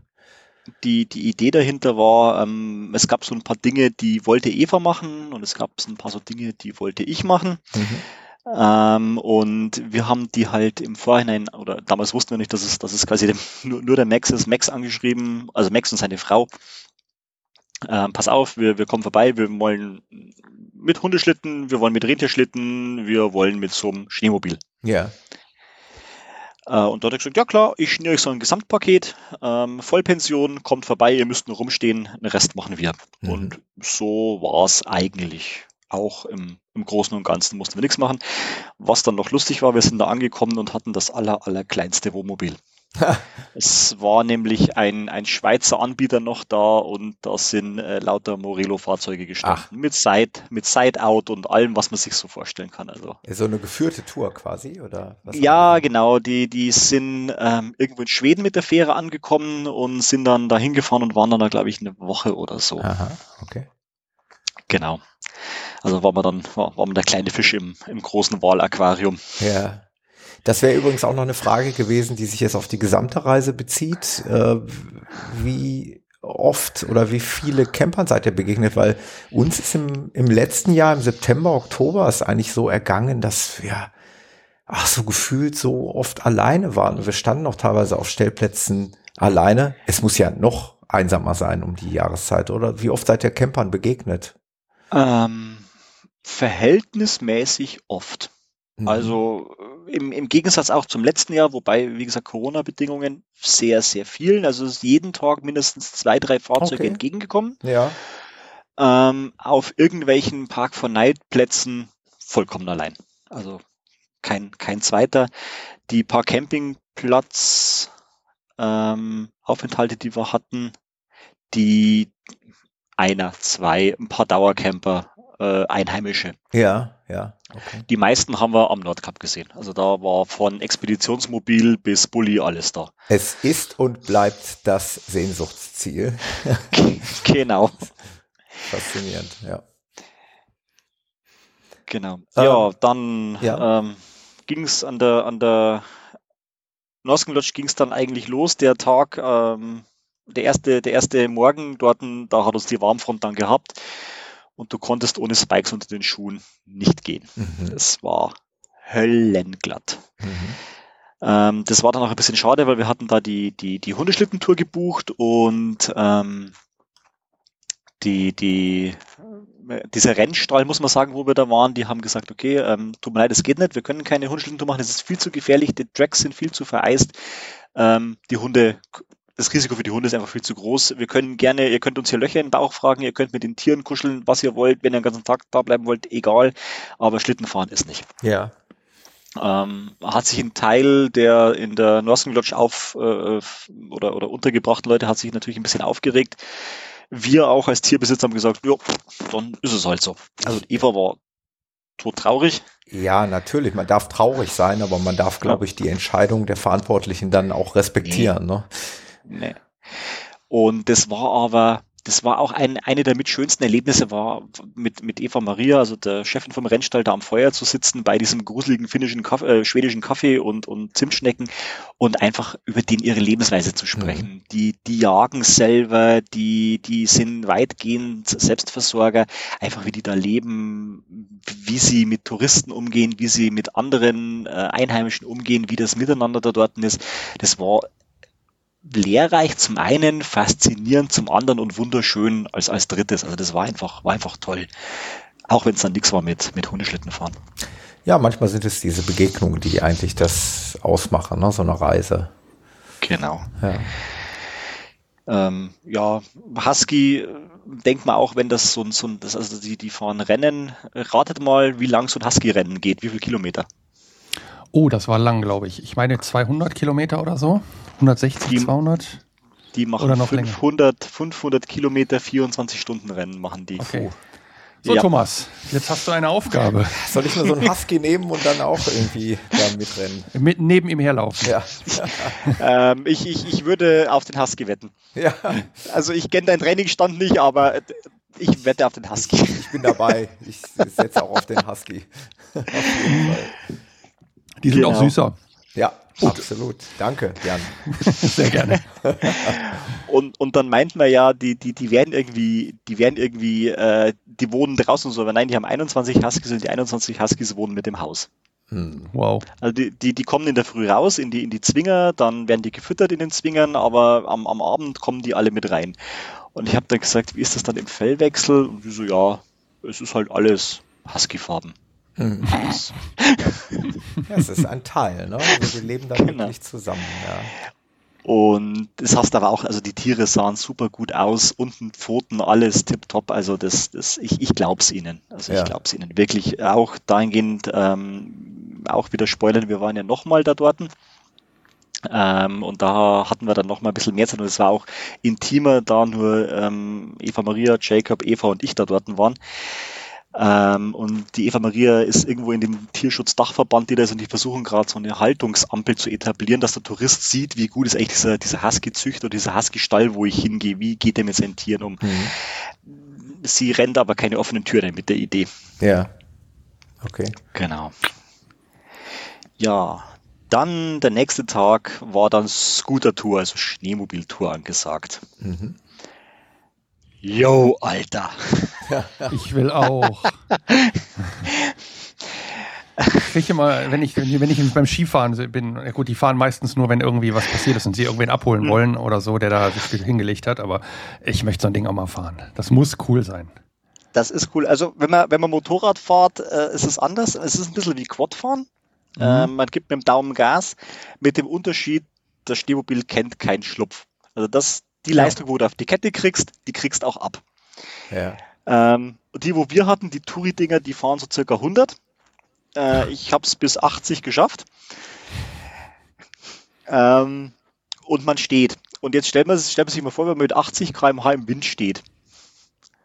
Es ist Arbeit, es ist richtig Arbeit, aber das macht so eine, eine Laune. Das Einzige, was ein bisschen stört, sie sind fürchterlich laut. Also das ist wirklich, die, Ja, ja. die machen einen, einen, einen Krach. Dann haben wir so dieses Touri-Programm abgespult, wir sind da zu so einer Feuerstelle gefahren, da gab es wieder besagten gruseligen Kaffee, also vielleicht auch für die Hörer. Das Kaffeepulver wird in eine Kanne geschüttet, Mhm. dann kommt Wasser drauf und dann wird das auf die Feuerstelle gestellt und dann dann kocht das irgendwann, dann wird das in, in die Tasse gegossen, dann wird das zurückgeschüttet, das ist so ein Brimborium gemacht und irgendwann kriegt man halt ähm, ja eine Tasse Kaffee. Stark wie die Hölle, also weg Tote und nicht zu Ende trinken. Ich habe immer gedacht, die sind alle unhöflich, weil die die, die Tasse immer wieder wegschütten, aber Nee, da da ist der Satz Kaffeesatz. Prott, Mhm. sagt man. Ja, Das wird, genau. Das dekantiert dann. genau, die, die, die Anfänger erkennst du an schwarzen Zähnen. Ja. Genau. Wenn, ich, ich, wenn man das als, äh, als Chemiker hört, würde ich sagen, no way. Man extrahiert nicht mit einer Temperatur von null auf. Aber ja, gut, okay. Also wäre jetzt auch nicht, also wenn ich jetzt die Wahl hätte, ich würde jetzt eher auch nicht den wählen, aber ähm, es, es, es ist, man kann es. Erlebnis. Sagen, Genau. Erlebnis. Ja, und es gehört da dazu, also egal wo du bist, Genau. du kriegst diesen Kaffee angeboten. Ja. Genau, dann sind wir wieder zurück gewesen ähm, und äh, ich, ich erzähle es einfach. Eva hat ja gekniffen. Eva ist mit dem Scooter die Proberunde gefahren, hat gesagt, ne, ihr spinnt doch. Ich setze mich, beim ich setz mich beim Guide hinten drauf. Also hatte ich, hatten wir ein Betreuungsverhältnis 2 zu 1, zwei Guides und ich. Ja. und Eva, Eva hinten als Sozius. Und ähm, dann waren wir wieder zurück und die haben gefragt, hey, wir würden noch über den, über den See fahren, auf die Insel, magst du mit? Ich ja, freilich, wieso, was machen wir denn da? Die Dinger mal ausfahren. Oh. Weil da ist, da, da, da sind keine Menschen, keine Tiere. Ähm, und dann gesagt, also aufpassen, durch das, das so warm ist, ist es Wasser auf dem See. Ja. Du kannst, äh, auf, auf, dem- auf dem Fluss, du kannst alles machen, nur nicht stehen bleiben. Also Ah. wenn du auf dem, auf dem Eis bist, dann mach auch rüber, egal wie sehr du dich fürchtest, sonst müssen wir dich da rausholen. Mhm. Und dann sind wir da rüber und dann war da noch eine halbe Stunde auf und ab fetzen mit den Dingern. Das war schon, das war schon cool. Also das sollten wir da mal hin auswandern. Das ist das allererste, was ich brauche, ist eine Schneefräse und so ein Scooter. Sehr geil. Genau. Das hört sich nach Spaß an. Das war, das war richtig spaßig. Ja, am Folgetag haben wir uns dann auch wieder von der Norsken Lodge verabschiedet und äh, haben noch eine, das war Evas großer Wunsch, eine Rentierschlittentour gemacht. Mhm. Und das war ein Sonntag und äh, da ist wohl dem Max ein kleines Malölli passiert, der hat das irgendwie vergessen zu buchen und hat dann äh, rumtelefoniert, irgendeinen Anbieter zu finden, der das, die das machen und hat dann jemand aufgetan. Da sind wir dann so gegen 16 Uhr ähm, eingeschlagen. Und die haben sich ja, also auch wieder Betreuungsverhältnis, zwei Guides zu zwei Touristen, also wir waren da auch alleine dort, Mhm. Haben uns das jetzt äh, erzählt, wie sie das machen, was, was sie damit machen, was das Ziel der Rentierhaltung auch so ist. Und haben halt gesagt, also es ist, es ist ein Nutztier, ganz klar. Und es gibt Mhm. bei den Rentieren eine Regel, nicht anfassen. Mhm. Macht man nicht. Also das Ah. ist, man fasst einfach kein Rentier an. Macht Mhm. man nicht. Ich gesagt, okay, alles klar, das ist kein Problem. Wir können sie ja nach füttern, aber streicheln ist nicht. Und ja, ihr seid zum Schlittenfahren da, also das ist der Schlitten und äh, wenn ihr unterwegs seid, und da haben wir uns noch gar nicht so gedacht, als er das so erzählt hat, wenn ihr unterwegs seid, also keine Beine rausmachen, keine, keine, äh, keine Hände rausmachen, immer alles innerhalb dieses Schlittens behalten sozusagen. Und äh, die Zuhörer haben jetzt den Schlitten nicht, das ist so ein Holzkonstrukt. Und weil das Rentier, das läuft sehr nah an die Bäume durch. Und wir haben uns immer noch nichts gedacht. Und dann sitzen wir da drin, dann hat er der Eva den, den Strick gegeben und gesagt, pass auf, Bremsen ist ziehen. Mhm. Wenn es zu langsam macht, dann einfach so ein Klatscherer mit dem, mit dem, mit dem Strick an das Rentier hinmachen und viel Spaß und haut dem Vieh auf den Hintern. Und das Mhm. Rentier macht los. Wir waren im Schlitten, der war weg. Also wir sind dann Okay, alleine mit dem alleine. Rentier, wir waren alleine. Und der ruft uns auch so nach, das Rentier kennt den Weg. He knows the way. okay, dann, äh, ja. Und Okay, ihr seid das zurück, Rentier, wir sprechen miteinander. Das heißt, das hat auch irgendwann geklappt, ja? das hat sehr gut funktioniert. Aber du sitzt da die erste Minute drin, denkst, das ist jetzt nicht sein Ernst, oder? Und ja, das war, das war eigentlich, das, das, das war schon das Lustige. Der ganze Geschichte du bist da wirklich allein unterwegs, aber das ist auch so ein, so ein gewalzter Dreck gewesen und Mhm. das Rentier wird das, keine Ahnung, dreimal die Woche machen. Das ist das Gleiche, Mhm. wenn du hier äh, in die hiesigen Gefilden ausreiten gehst mit deinen Kindern. Ja. Ne? Die, die, die Pferde kennen auch die Strecke und Genau, die sagen dir schon, wenn sie wieder nach Hause wollen. Die zeigen es genau. Cool. Sehr Ja. schön. Hm? dann zurück ähm, und die, also die sind da, glaube ich, im Sommer auch der Teufel los. Sie haben eine riesige so eine Grillquote gehabt und haben gemeint, ja, sie wird jetzt eh Abendessen machen, ob wir noch Pfannkuchen mitessen wollen. Sagt, ja, klar, wenn wir schon da sind, essen wir noch Pfannkuchen mit und Pfannkuchen vom offenen Feuer, also alles schmeckt vom offenen Feuer besser, außer der Kaffee. Mhm. Und haben uns halt dann noch so erklärt, ähm, wie, wie sie ihre Rentiere eigentlich wiedererkennen. Also die, die, die, ah, das ist die zweite Regel. Man fragt einen Rentierzüchter nie nach der Anzahl seiner, seiner Tiere. Das ist wie wenn ja. ich jetzt sage, hey, Jan, wie viel hast du auf dem Konto? Also ist, ist genauso okay. ungehörig, äh, fragt man, fragt man da nicht. Okay. Und die, die Rentiere, die Rentierzüchter, die, die machen Schnitte in die Ohren, um die Rentiere wieder zu erkennen. Und da gibt so es so ein Satz Muster, wo geschnitten werden und halt kannst du quasi alle Rentierzüchter Lapplands für die nächsten 50 Generationen noch eindeutig identifizieren. Aber das Interessante ist, die bauen aufeinander auf. Das heißt, der, der, der, der Rentierzüchter hat, hat eine Tochter und einen Sohn, glaube ich, gehabt und die Tochter, die hat jetzt schon eigene Rentiere, die ist zehn oder so. Äh, und die hat schon ein eigenes Muster, aber das ist quasi ein Familienmuster. Mhm. Und dann haben sie uns das gezeigt und wir mussten das dann erkennen, was und wie ist. Also das ist eine Wissenschaft für sich. Und dann habe ich halt so gefragt, ja, wieso macht er nicht einfach so ein Plastiktag rein wie bei die Kühe? Weil die reißen das ab. Also die streifen irgendwo durchs Unterholz und dann reißen die sich dieses Plastikding ab. Das mhm. hat sich nicht bewährt. Hatten sie auch mal, aber war, war wohl Quatsch. Interessant. Genau. Also war auch sehr, sehr lehrreich, auch wieder sehr naturverbunden das alles, aber da wird klipp und klar gesagt, nächstes Jahr, wenn du wiederkommst, gibt es den nicht mehr. Ja. Da kannst du ihn essen. Ja, soll lecker sein. Rentier ist, kann ich jedem nur wärmstens mhm. ans Herz legen. Rentier ist ein super, super gutes Fleisch, ein, ein, ein, ein tolles Fleisch, aber ein teures Fleisch. Mhm. Ja, ja, schon mal gehört von ein paar Leuten. Genau, also wer, weiß nicht, wenn ihr einen Metro-Ausweis habt, gibt es in der Metro. Genau, jetzt müssen wir mal helfen, wie es weiterging. Ähm, ja, mich, irgendwie äh, gab es da eine Schneekette. Äh, so, Entschuldigung. Was mich interessiert, genau. Äh, festfahren muss ja auch irgendwann mal passieren, ne? Das hm, muss mal passieren. Also es ist überhaupt nicht peinlich, wenn man sich festfährt. Es ist peinlich, wenn man sich auf den 100 Quadratmetern zweimal festfährt. Oh. Äh, wir, haben uns, wir hatten uns einen Übernachtungsplatz ausgesucht und da möchte ich jetzt kurz noch erwähnen, ähm, in, in, in Finnland ist Feuer machen Menschenrecht, kann man so sagen. Also es gibt in Finnland, es gibt die, die Turtili-Karta, das sind alle finnischen Feuerstellen eingezeichnet. Und an diesen Feuerstellen gibt es auch immer gratis Brennholz. Da steht eine Hütte dort und da ist Brennholz drin. Mhm. Das kannst du dir nehmen. Das ist, das ist für alle. Und in diesen, in diesen, das sind, ich stelle so, so, so Feuerhütten nenne ich es jetzt mal. Und ich weiß nicht, wie vertraut euch die bayerische Biergartenkultur ist. Bei uns ist es ja so, wenn man in einen Biergarten geht, kann man sich an den Tisch dazusetzen. Also wenn du keinen keinen freien, dann setzt du dich da, also darf ich mir dazusetzen, dann ja. ja freilich setzt dich dazu. Mhm. Und da ist es am Feuer so, wenn ein Feuer brennt, darf jeder an dieses Feuer. Mhm. Das ist da, das ist da kulturell sehr, sehr tief verwurzelt. Und wir haben uns halt dann so eine, äh, in der Nähe von Rovianemi, so eine, so eine Hütte oder so eine Feuerstelle ausgesucht zum Übernachter schlafen. Sind hingefahren, haben es ausgekundschaftet, ah ja, die ist da, scheiße, der Brennholz-Dings ist ausgerechnet hier leer mit dem Zettel dran, weil es immer geklaut wird, gibt's hier nichts mehr. Mhm. Also sind wir wieder zurück in den Supermarkt gefahren, haben Brennholz geholt, kommen wieder zurück, ist die Dorfjugend in der Hütte drin. Mhm. Da wussten wir noch nicht, dass man sich da einfach dazusetzen kann. Das, das, mhm. das war da noch, das Wissen war da noch nicht da. Ja. Gut, dann wollten wir uns natürlich auch nicht direkt vor die hinstellen und dann, dann bin ich da so, so rückwärts an diesen schön planierten Platz gefahren und stand drin im Schnee bis zur Achse. In Sichtweite zu der Dorfjugend, dann hätten die doch. In Sichtweite, in Sichtweite zu der Dorfjugend, die auch sichtlich interessiert und zugeguckt haben. Wie kommt der da jetzt wieder raus? Genau, wie macht der das jetzt, der Depp? Hm. Ähm, das war aber noch relativ easy. Wir haben, wir haben es einfach ein bisschen ausgegraben, die, die Vorderachse, haben, weiß nicht, das kennt diese Traktionshilfen da reingemacht. Das mhm. ist so eine, so eine, so eine Plastik. Nee, ähm, das ist, das, das, sind, das sind Kunststoffstäbchen mit Struktur, die an, an, an drei Stahlseilen zusammen gemacht sind. Sieht dann aus wie so eine Panzerkette, sage ich mal, wenn mhm. sie aufgeklappt wäre. Die kannst du drunter legen und das ist so ungefähr einen Meter lang und das reicht meistens, dass du aus dem ja. Gröbsten wieder raus bist. Weil die brauchen nicht so viel Platz wie die Sandbleche haben die drunter gemacht, sind losgefahren, äh, sind da rausgefahren. Ich fahre einmal um dieses Rondell darum, denke mir so, ah ja, stell sich da weil dahin, bremse und merke schon, zack, äh, wieder drin. Also abrupte Bewegungen mit dem Wohnmobil sind zu vermeiden. Ja, ja also äh, eher so das, das, Hirn anschalten, wo man reinfährt, ist wie ah. angesagt. Ah, erst, ja. erst gucken, dann reinfahren. So, ich steige aus und denke mir so, okay, das kannst du hier vergessen, das wird nichts mehr. Jetzt zu Eva gesagt, okay, ähm, versuchen wir es nochmal, hat nichts gebracht, noch tiefer eingegraben.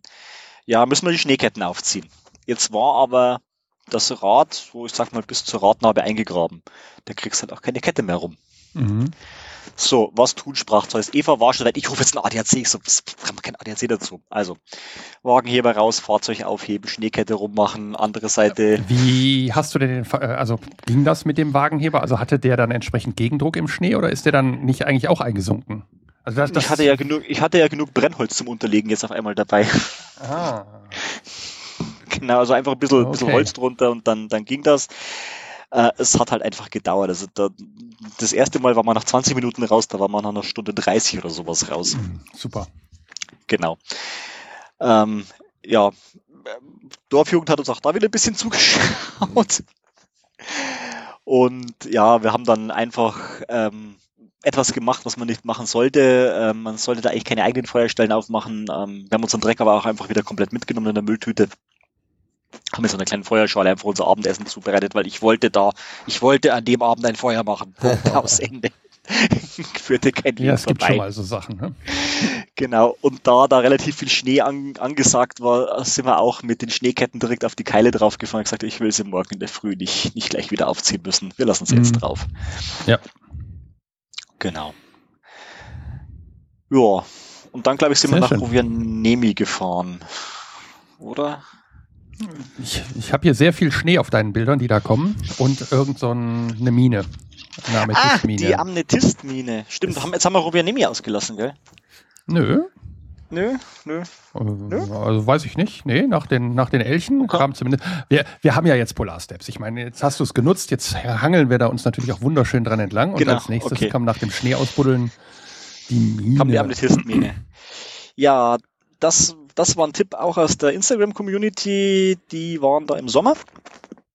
Und dachte mir, ah, das ist eigentlich cool, das schaust du im Winter an und dann, dann war da so gestanden, ja, und im Winter kann man da nicht zu Fuß rauf, man muss mit einer Pistenraupe fahren. Mhm. Und damit war klar, das müssen wir machen. Also habe zu Eva gesagt, pass auf, äh, schau mal hier Pistenraupe fahren. Ist zwar ziemlich teuer, aber das machen wir. Oder ja, Pistenraupe fahren, wir fahren Pistenraupe. Und dann fährt man durch die gigantischste Winterlandschaft, die man sich vorstellen kann. Die, die, die Bäume biegen sich unterm Schnee, überall so Häubchen drüber. Die, die, die, die paar Blockhäuschen, wo rumstehen, sind außen angefroren vor lauter Eis, oben auf dem Gipfel so richtige Schneeverwehungen dran. Also eine Winterlandschaft. Also Winterwunderland. Wie aus dem Märchenbuch, ja, mhm. Winterwunderland. Also wie gemalt, wirklich wie gemalt. Fährt man da rauf und dann äh, gibt es so ein, so ein Briefing ähm, und Erklärungen über die Mine. Da darf man keine Fotos machen, da darf man nicht filmen, keine Tonaufnahmen, warum auch immer. Und jetzt, wenn man, wenn man so Deutscher ist und sich Bergbau vorstellt, dann da große Maschinen und Abraumhalde und Bagger und Zeug und ach, Amnetistgewinnung ist Handarbeit. Mhm. Die haben, die haben ein Stück Baustahl, so 13 Millimeter stark und oben ist ein kleines Querstück. Also sieht aus wie ein Hammer, ist oben ein kleines Querstück aufge, aufgeschweißt. Und da kratzen die am Boden rum. Und da wird dann im Sommer, also das machen sie nur im Sommer, werden da so circa 250 Kilo Amnethyst als Schmuckstein gewonnen. Das trägt sich wohl anscheinend tatsächlich. Und für die Touristen gibt es auch noch so einen großen Sandkasten, auch überdacht im Winter. Ähm, und da kann man dann sich selber Amnethyste suchen und darf seine zwei favorisierten Steine ähm, auch behalten. Mhm. Und die, legen sie, die anderen legen sie dann abends wieder rein. Ne, die, die schmeißen es wahrscheinlich wieder zurück. es gibt wohl irgendeine Grenze, also es gibt gewisse Größen, wo man da lassen muss. Ähm, aber durch das, dass da, ich weiß nicht schon, wie viele tausend Touristen drin rumgewühlt haben, ja, ja. sind da, sind da klein, also wir haben, wir haben zwei so daumennagelgroße Amnetiste haben wir gefunden mit relativ wenig zeitlichem Aufwand. Ähm, ja, es ist schön für einen Touri. Ich habe dem auch gefragt, das ist aber nicht das, wo ihr im Sommer rumkratzt. Nee, nee, das ist weiter hinten und ähm, alle, alle zwei Jahre wird dann mit dem Radlader, dann ist das einzig Schwere, was machen, wird dann die nächste Schicht abgeschoben. Und dann mhm. kratzen die wieder weiter mit ihrem Baustahl am Boden rum. Es war interessant, ähm, ob sich jetzt die 60 Euro, glaube ich, hat es gekostet pro Person gelohnt hat. Also ich würde sagen, jein, es war schon geil mit der das Pistenhaube. Genau, das Erlebnis. Ich glaube, im Sommer ist es auch schön, da einfach hochzuwandern. Ähm, also das ist ein Ziel, das kann man sich mal, mal auf die Agenda schreiben. Hm. Äh, für, für den Sommer, für den Winter weiß ich nicht. Ich, mhm. Also die Landschaft war es wert, aber 60, also Ja. 120 Euro ist halt schon Ja. auch eine Ansage. Ja. Cool, jetzt wart ihr jetzt schon relativ weit oben. Und Mhm. euer Thema hieß ja Polarnacht. Habt ihr Mhm. denn auch Polarlicht gesehen? Ja, Ich weiß es, Gut. ich weiß es. ich weiß es, genau. Wir haben auch Polarlichter gesehen. Es gibt ja, es gibt die, die Polarlicht-App. Ähm, also gibt es verschiedene Polarlicht-Apps. In unserem Fall war das Polarlicht Pro. Ja. Ähm, da kann man sich einstellen, es gibt den KP-Wert, das ist der planetare Index, weiß das auch immer sein mag, keine Ahnung. Äh, Sonnenwind, Vorhersage, und dann generiert sich da so eine Alarmschwelle draus und dann reiße ich das aus Genau. dem Schlaf nachts. Also in unserer App wurde es dann in, in Prozent der Wahrscheinlichkeit angezeigt. Was dann bei euch Genau, so? in, in Genau. Prozent der Wahrscheinlichkeit. Dann hast du noch so einen Forecast gehabt mit dem Sonnenwind und weiß der Geier alles und Bewölkungsforecast und ach ey. Und Jetzt Also man- den man- großen man- Vorteil, ihr seid natürlich in einer Zeit gefahren, wo die Wahrscheinlichkeit natürlich sehr, sehr groß ist. Ne? Also das war bei uns im September, Oktober nicht der Fall. Äh, Das war gerade so der Beginn und wir hatten das große Glück, das auch zu erleben. Aber die Wahrscheinlichkeit für euch war natürlich dann noch ein bisschen größer. Ne? Mitten im Winter, viel Dunkelheit, also man, Längere Zeit Man auch sagt dunkel, ne? längere Zeit dunkel, Genau. das ist das Thema. Ja, wobei unser Eindruck war, das ist aber, aber überhaupt nicht wissenschaftlich belegt, dass vor 22 Uhr passiert da gar nichts. Also selbst wenn es da, sage ich mal, um 19 Uhr stockdunkel ist, um 19 Uhr war nie Polarlichtalarm. Also es ging eigentlich immer so, der Vorhersage war ab 22 Uhr und der Peak immer um 2 Uhr morgens. Ob Mhm. das da nur irgendwas mit der Erdrotation zur Sonne oder so zu tun hat, das weiß ich nicht, keine Ahnung. Ob das auch nur im Januar so ist oder ob dann im Februar vielleicht 23 Uhr und 3 Uhr morgens ist, ich, ich, ich weiß es nicht. Auf jeden Fall wurden wir regelmäßigst von dieser App geweckt, um regelmäßigst einen bewölkten Himmel anzuschauen. Ja, das ist okay. Ja, das, ist, das ist die andere. Das ist die Trotzdem Kehrseite sind der die Polarlichter vielleicht halt, da. Brauchst Wer halt weiß einen es. klaren Himmel. Genau. Wo habt ihr die denn genau gesehen? Das würde mich jetzt mal interessieren und auch wahrscheinlich die Zuhörerinnen und Zuhörer. Am Himmel. wo, wo befinden wir uns geografisch gerade? Äh, Da müsst ihr mir kurz, kurz helfen. Ich habe Polarsteps jetzt nicht offen. Naja, Ähm, ich, ich habe es offen. Also wir sind, äh, gut, den Ort kann ich jetzt auch nicht aussprechen, aber wir sind, Letvania. Lacke. Ah, in Laxlev. Laxlev. In Laxlev. Laxlev, ähm, das ist wohl, das ist wohl so eine richtige Polarlichtgrube. Also da, da ähm, in dieser Polarlicht-App gibt's ja auch immer wieder so, so Fotos von, von welchen, die da was hochladen und da war Laxlev sehr, sehr häufig dabei. mhm. Ähm, und da hatten wir, da hatten wir wirklich das Glück, äh, und also wer Polarlicht noch nicht gesehen hat, die schleichen sich ja an. Also so ein Polarlicht, die kommen immer von hinten und ähm, die nimmt man nicht so wahr. Mhm. Und Polarlicht-App hat, hat Alarm geschlagen, ja so 20% Wahrscheinlichkeit, da gibt's irgendwann schon fast nichts mehr drauf. Und ich zu Eva gesagt, du, ja, ich, ich guck mal raus und ich, ich stehe so da und denke mir so, dieser Streifen da oben, ist das jetzt von der, von der Stadt da drüben äh, überhalb des Fjords, ist das irgendwie Lichtverschmutzung oder ist das ein Polarlicht? Ah, das Lichtverschmutzung, komm, das Lichtverschmutzung. Stapfst durch den Schnee, denkst du so, ja, prima, minus 18 Grad, ein Traum. Guckst darauf und denkst du so, jetzt ist es weg. Und guckst wieder auf, jetzt ist es wieder da. Ich so, okay, also wenn's, die, die Stadt war dauerhaft da, könnte es sein. Ich gesagt, Eva, zieh dich schon mal an. Ich glaube, das wird was. Und dann ging's los eigentlich von ja, so 21.30 Uhr bis 2 Uhr morgens. Wir haben einmal Pause gemacht zum Aufwärmen. Ähm, und als ich das erste Mal, und der Eva, glaube ich, ging es ähnlich, als ich meinen ersten Polarlighter gesehen habe, letztes Mal, ich bin aus dem, vom Duschen gekommen und bin, bin im Trainingsanzug dabei auch bei so minus 20 Grad draußen gestanden. Ich hatte keine Zeit zum Frieren. Also du stehst da, beim ersten Mal stehst du da und schaust in den Himmel und denkst da, boah, das, das, das lässt sich auch überhaupt nicht so beschreiben und das, also die Polarlichter tanzen, das stimmt und es ist magisch, magisch, mystisch. Man muss da auch gar nicht irgendwie angehaucht sein, das ist einfach geil. Das, das haben wir auch so empfunden. Das war für uns auch einer der, ja, der, der Nächte, die uns am meisten in Erinnerung geblieben sind. Und es war auch so eine Sehnsucht, die zu sehen einmal und äh, ja, umso glücklicher waren wir, dass wir, dass wir das dann auch erleben durften. Ich kann das gut nachvollziehen. Ja. Jetzt muss ich mal aber fragen, mit welcher Kamera hast du denn die Bilder aufgenommen, die wir auf Polarsteps sehen? Ist das Handy oder ist das äh, was ist Ähm, das? Das ist eine Vollformatspiegelreflex. sehr gut? Genau. Ähm, das nächste Mal vielleicht mehr, mehr mehr Weitwinkel und äh, weniger Blende wäre noch schön. Ähm, aber es hat es getan. Also es war jetzt mhm. äh, 24 mm f2,8. Mhm. Also das, das geht, aber dann musst halt auch mal so 10, 12 Sekunden schon belichten und da darf Das wäre jetzt meine nächste Frage gehen. nämlich gewesen, genau. Wie lange dauert Herzlich willkommen im Fotopodcast mit ja. Jan, unserem Fotoexperten. Genau, also es ist okay, aber das nächste Mal, glaube ich, muss ich mir irgendwas weitwinkligeres zulegen noch ja. dafür. Was ich mal gesehen habe, es jetzt geht jetzt völlig absurd, äh, abstrus weiter. Ähm, was ich mal gesehen habe, ist tatsächlich das Ding auf einer 360-Grad-Kamera.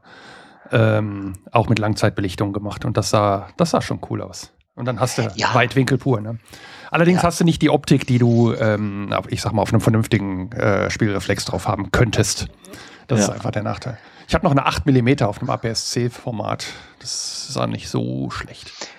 Ja, ich hätte auch APS-C äh, was wesentlich Lichtstärkeres gehabt, aber ich habe das Licht, ich habe das Objektiv dabei gehabt, damit ich den Kamerabody ich hält. Ah, clever. Aber das ja. alles besprechen wir in der nächsten Tech-Episode. Thema genau. Fotografieren genau. auf Wohnmobilreisen. Ähm, ich bin einfach mal so frei und spring mal auch aus zeitlichen Gründen jetzt mal wirklich zum wahrscheinlich Höhepunkt der Reise. Ich denke mal, der Höhepunkt, weil wir hatten es eben schon, beim ersten Mal ist es dir verwehrt geblieben. Dieses Mal habt ihr es geschafft. Wir hatten ja schon gespoilert. Es war ja vom äh, Punkt der Polarlichter nicht mehr sonderlich weit jetzt zum Nordkap. Ne? Wie war denn das letzte Stück? Wie habt ihr das äh, bewältigt? Also du hast eben schon gesagt, die Schranke war diesmal geöffnet. Es gab mhm. dann auch nochmal Gegenverkehr, also nicht nur Genau. Und die Straßenverhältnisse jetzt nochmal, weil wir jetzt, jetzt ganz im Norden Norwegens befinden. Äh, also, wir müssen vielleicht ein bisschen kurz zurückspringen zu den Straßenverhältnissen nochmal, als wir diese warm, mhm. also diese Warmfront hatten. Mhm. Da war es zum einen am schlimmsten zu fahren, weil es sehr glatt war und dann in der Folge sind diese Eisplatten auf den Straßen ausgebrochen. Das mhm. heißt, man fährt einen mhm. Feldweg. Also das, das, das war einfach, das war, ist es nicht sonderlich herausfordernd, aber es rüttelt und schüttelt halt die ganze Zeit. Ähm, am Nordkap auch da wieder, also so schon so auf der Hinfahrt ging's, da war das Wetter sehr, sehr gut und da war jetzt auch wenig Wind und es ging gut zu fahren. Wir hatten das, das, das Glück, dass auch kurz vor uns ein Schneerammer durch ist, weil der hat gerade umgedreht, als wir dann äh, am Kap waren. Mhm. Ähm, das ging. Es war aber halt einfach dunkel. Mhm. Und zwar richtig dunkel. Also kein, kein, kein Sternenlicht, da war man zu früh, kein Mondlicht, da, da haben wir sowieso drauf geachtet, dass wir, dass wir keinen Mond haben wegen den Polarlichtern.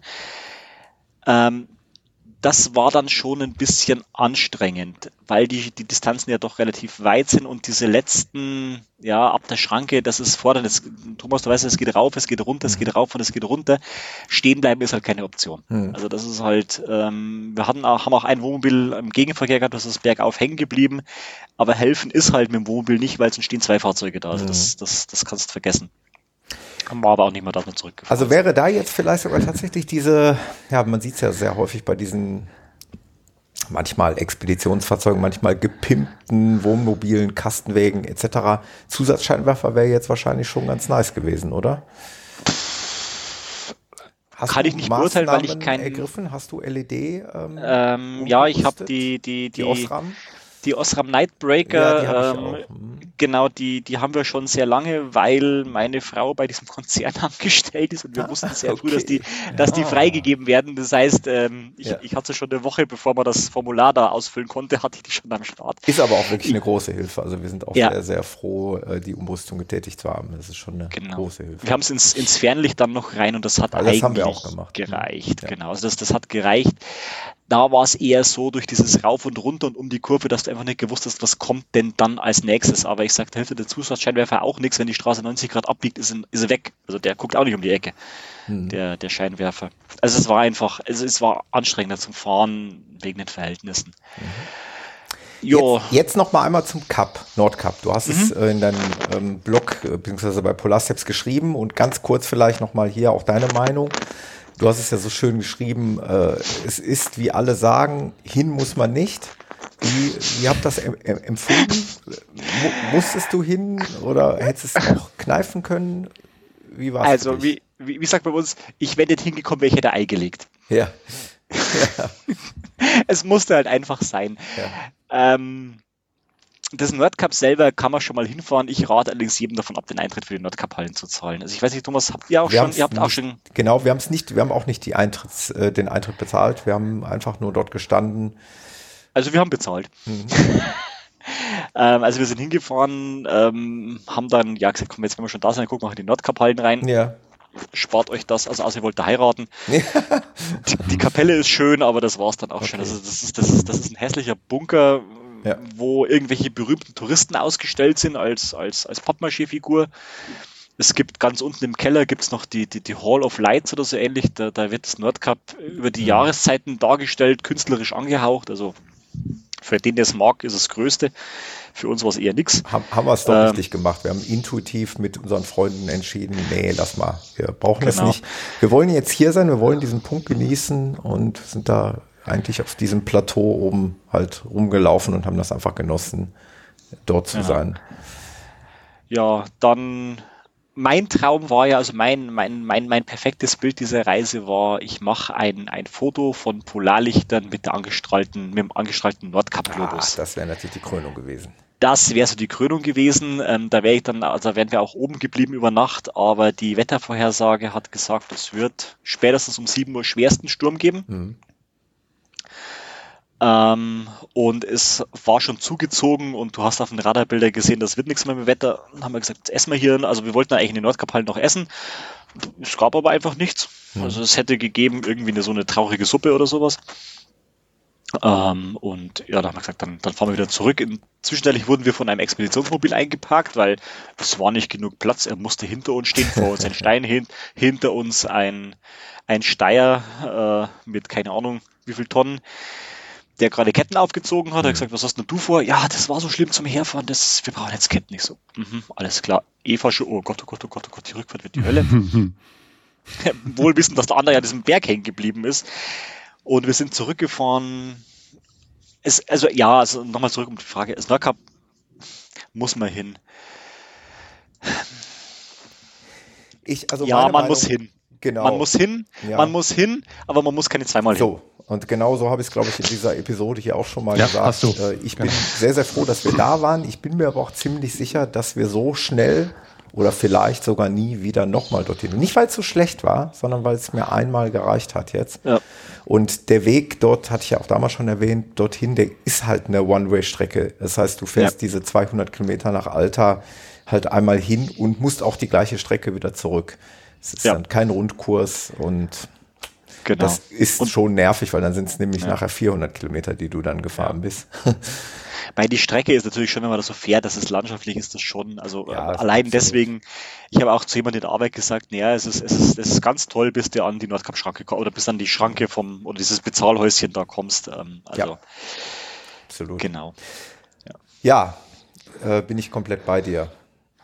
Ähm, das mit dem Sturm Mit- übrigens hatten wir auch. Wir hatten also auch in der Nacht eigentlich wirklich sehr, sehr schweren Sturm, obwohl wir eigentlich am Tag äh, tolles Wetter hatten mit blauem Himmel. Und nachts ist uns, sind wir fast äh, seekrank geworden. So hat das Ding geschaukelt. Also es ist dann auch kein, äh, kein schönes Stehen. Und ihr habt euch dann entschieden und seid dann einfach ein Stückchen weggefahren für die Übernachtung, ne? Wieder Genau. Vom Nordkap. Also wir, wir sind bis zu dem ähm, Parkplatz, Rastplatz am Nordportal vom, vom Nordkap-Tunnel gefahren. Mhm. ähm, und sind da stehen geblieben.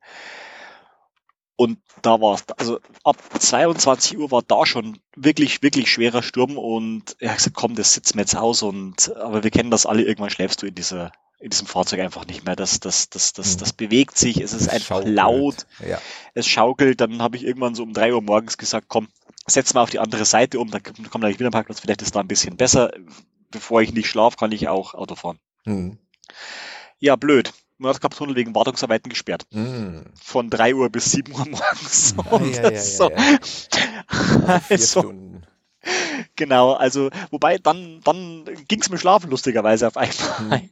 Wo du weißt, du kannst eh nichts ändern. Genau, du kannst jetzt nichts ändern, also kannst jetzt auch in aller Ruhe wirklich schlafen gehen. Das ist wahrscheinlich rein psychologische Sache, ich, ich weiß es Ich nicht. wollte sagen, ich glaube, ich, also ich kann mir, ich kann, kann das, möchte das jetzt nicht kleinreden, aber ich glaube, Hm. ich würde bei solchen Sachen einfach durchschlafen. Mhm. Ja, ich bin, bin, Aber so, mal, ich bin so ein Alarm, ich bin so ein Alarmschläfer. Okay, ja dann. Genau. Gut. Ja, dann ging es schon wieder deutlich Richtung Süden. Ne? Es ging Richtung Süden. Genau. und zwar Und jetzt zwar, mal, ging und zwar eigentlich in Schweden. großen Schritten, in großen Schlägen, wie man beim Segeln Genau. sagen würde. Ne? müssen wir trotzdem noch einen kurzen Schritt zurück machen, nochmal auf Rovianemi. Es gibt äh, zwei Dinge, die ich dazu noch loswerden will. Mhm. Geht nicht in das Weihnachtsmanndorf und geht ins Arktikum. Also Okay. das Arktikum, das ist das, ist das, das, das finnische Pendant zum, zum Museum den, der, der lappischen Geschichte oder der, der samischen Geschichte in Jokkmokk. Das ist ein super toll gemachtes Museum über diese ganze Kultur, Natur, Achaje äh, in Rovianemi ist verhältnismäßig günstiger Eintritt, glaube ich, sechs Euro oder was bezahlt und es ist wirklich interessant gemacht über Polarforschung und allem drum und dran. Wohingegen das Weihnachtsmanndorf die Touristenfalle aus dem Bilderbuch ist. Ja, klar. Ja. Das klingt auch schon so. Ja. Also es fängt alles mit Santas an. Santas Friseur, Santas Burgerladen, Santas alles, Santas dieses, Santas jenes.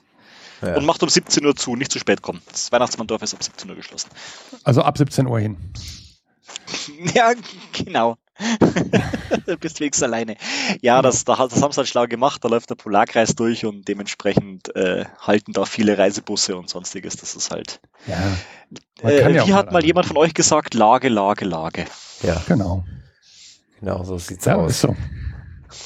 Genau. Ja, und dann vom Nordkap aus sind wir, sind wir wieder den, den Rückweg gefahren. Da gibt's dann, glaube ich, auch nicht mehr so viel Spannendes zu berichten, außer dass wir dann nochmal bei, wie gesagt, den, den Husky, dem Husky-Rennstall waren, weil er eher auf der Strecke lag. Mhm. Ähm, also Eva hat einfach angerufen und gesagt, pass auf, wir würden nochmal vorbeikommen, wir sitzen da und da aus mit, mit äh, Hundeschlitten fahren. Ich hab gesagt, ja klar, kommt vorbei, läuft. Ja, und dann hatten wir minus 25 Grad und Hundeschlittentour abends um 7.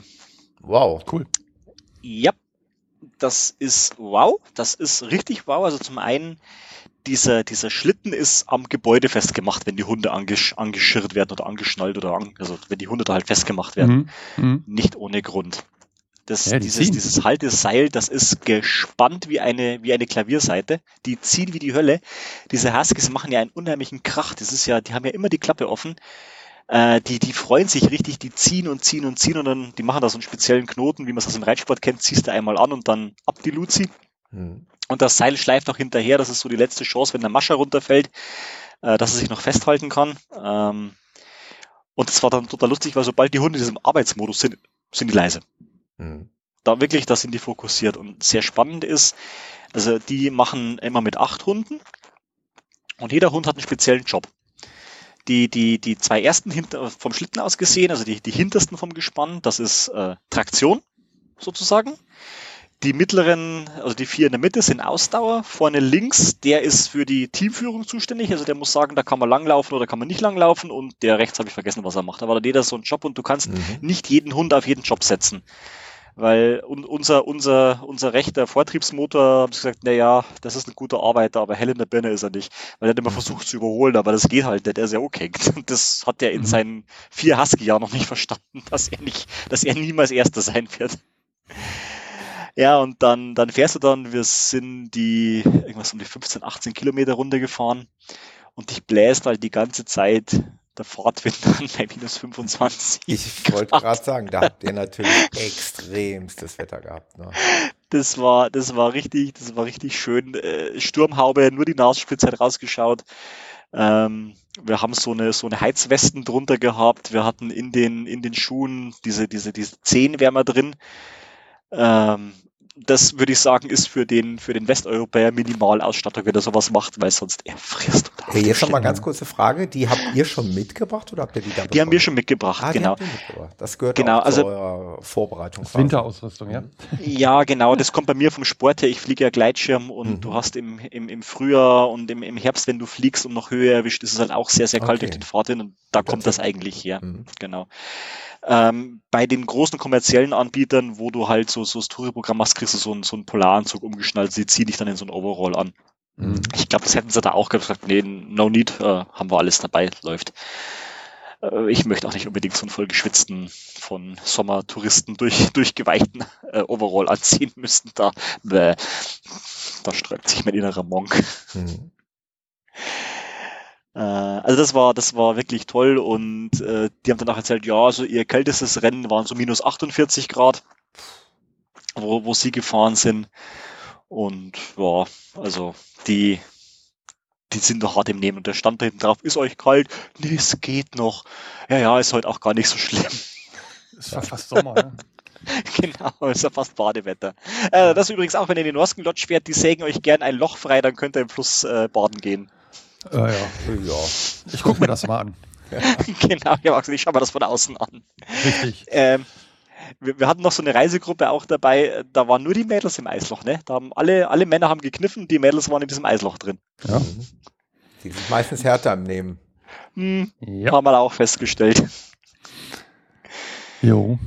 Okay, genau. ihr seid dann, ähm, wie ich es eben schon mal sagte, also an der Ostküste Schwedens runtergefahren, wieder mhm. Richtung Heimat. Das müsste so ziemlich die Strecke gewesen sein, die wir seinerzeit hochgefahren sind.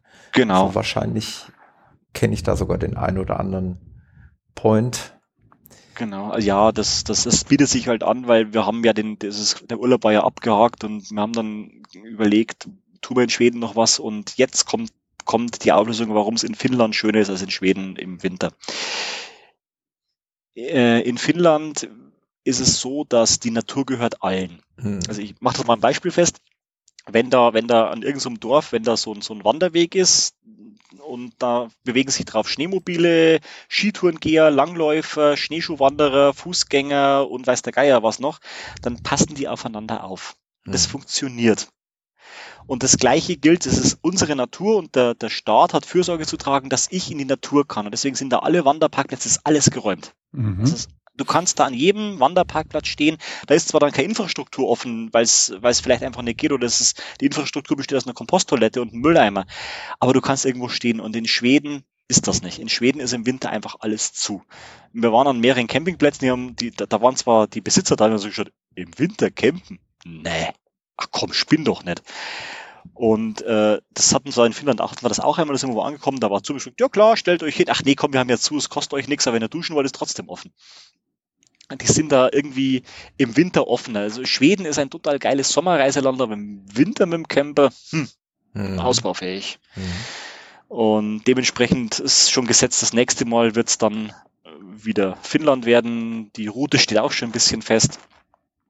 Ähm, also zieht also, es euch noch ein weiteres Mal äh, in den Winter? Ja, dorthin. Ja, ja. Auf, auf, auf jeden Fall. Mhm. Also vielleicht jetzt nicht, nicht, nicht, nicht nächstes nicht, Jahr oder nicht, und, nicht kommenden und auch Winter. Nicht mehr bis zum Nordkap, haben wir jetzt gelernt. Und auch nicht mehr bis zum Nordkap. Also ja. man kann sich so in diesem, in diesem, ja, in diesem Dunstkreis, ich, man muss vielleicht auch gar nicht bis am Polarkreis hoch, äh, wenn man sich das nicht antun möchte, ähm, auch tolle Erlebnisse haben, ja. Polarlichter sehen. Aber so, ich glaube, so der Anspruch ist dann schon wieder irgendwo so über den Polarkreis drüber zu mhm. kommen. Der Komplettheit halber nochmal eben, damit wir es jetzt nicht so komplett ab, äh, abschneiden. Also ihr seid dann durch Schweden weiter runter bis nach Trelleborg. Genau. Äh, das war auch, das war unser, auch, so ein, unser, auch so ein Tipp. Genau, das ist unser Startpunkt gewesen seinerzeit bei unserem. Genau. Trip. Wir genau. sind allerdings nicht über Schweden gefahren, äh, über Stockholm gefahren. Mhm. Zum einen, weil wir da schon oft genug waren ja. und zum anderen, weil Stockholm immer aus Baustelle besteht. Äh, wir haben so einen Schlenker außen, genau, wir haben so einen Schlenker außen rum gemacht, mhm.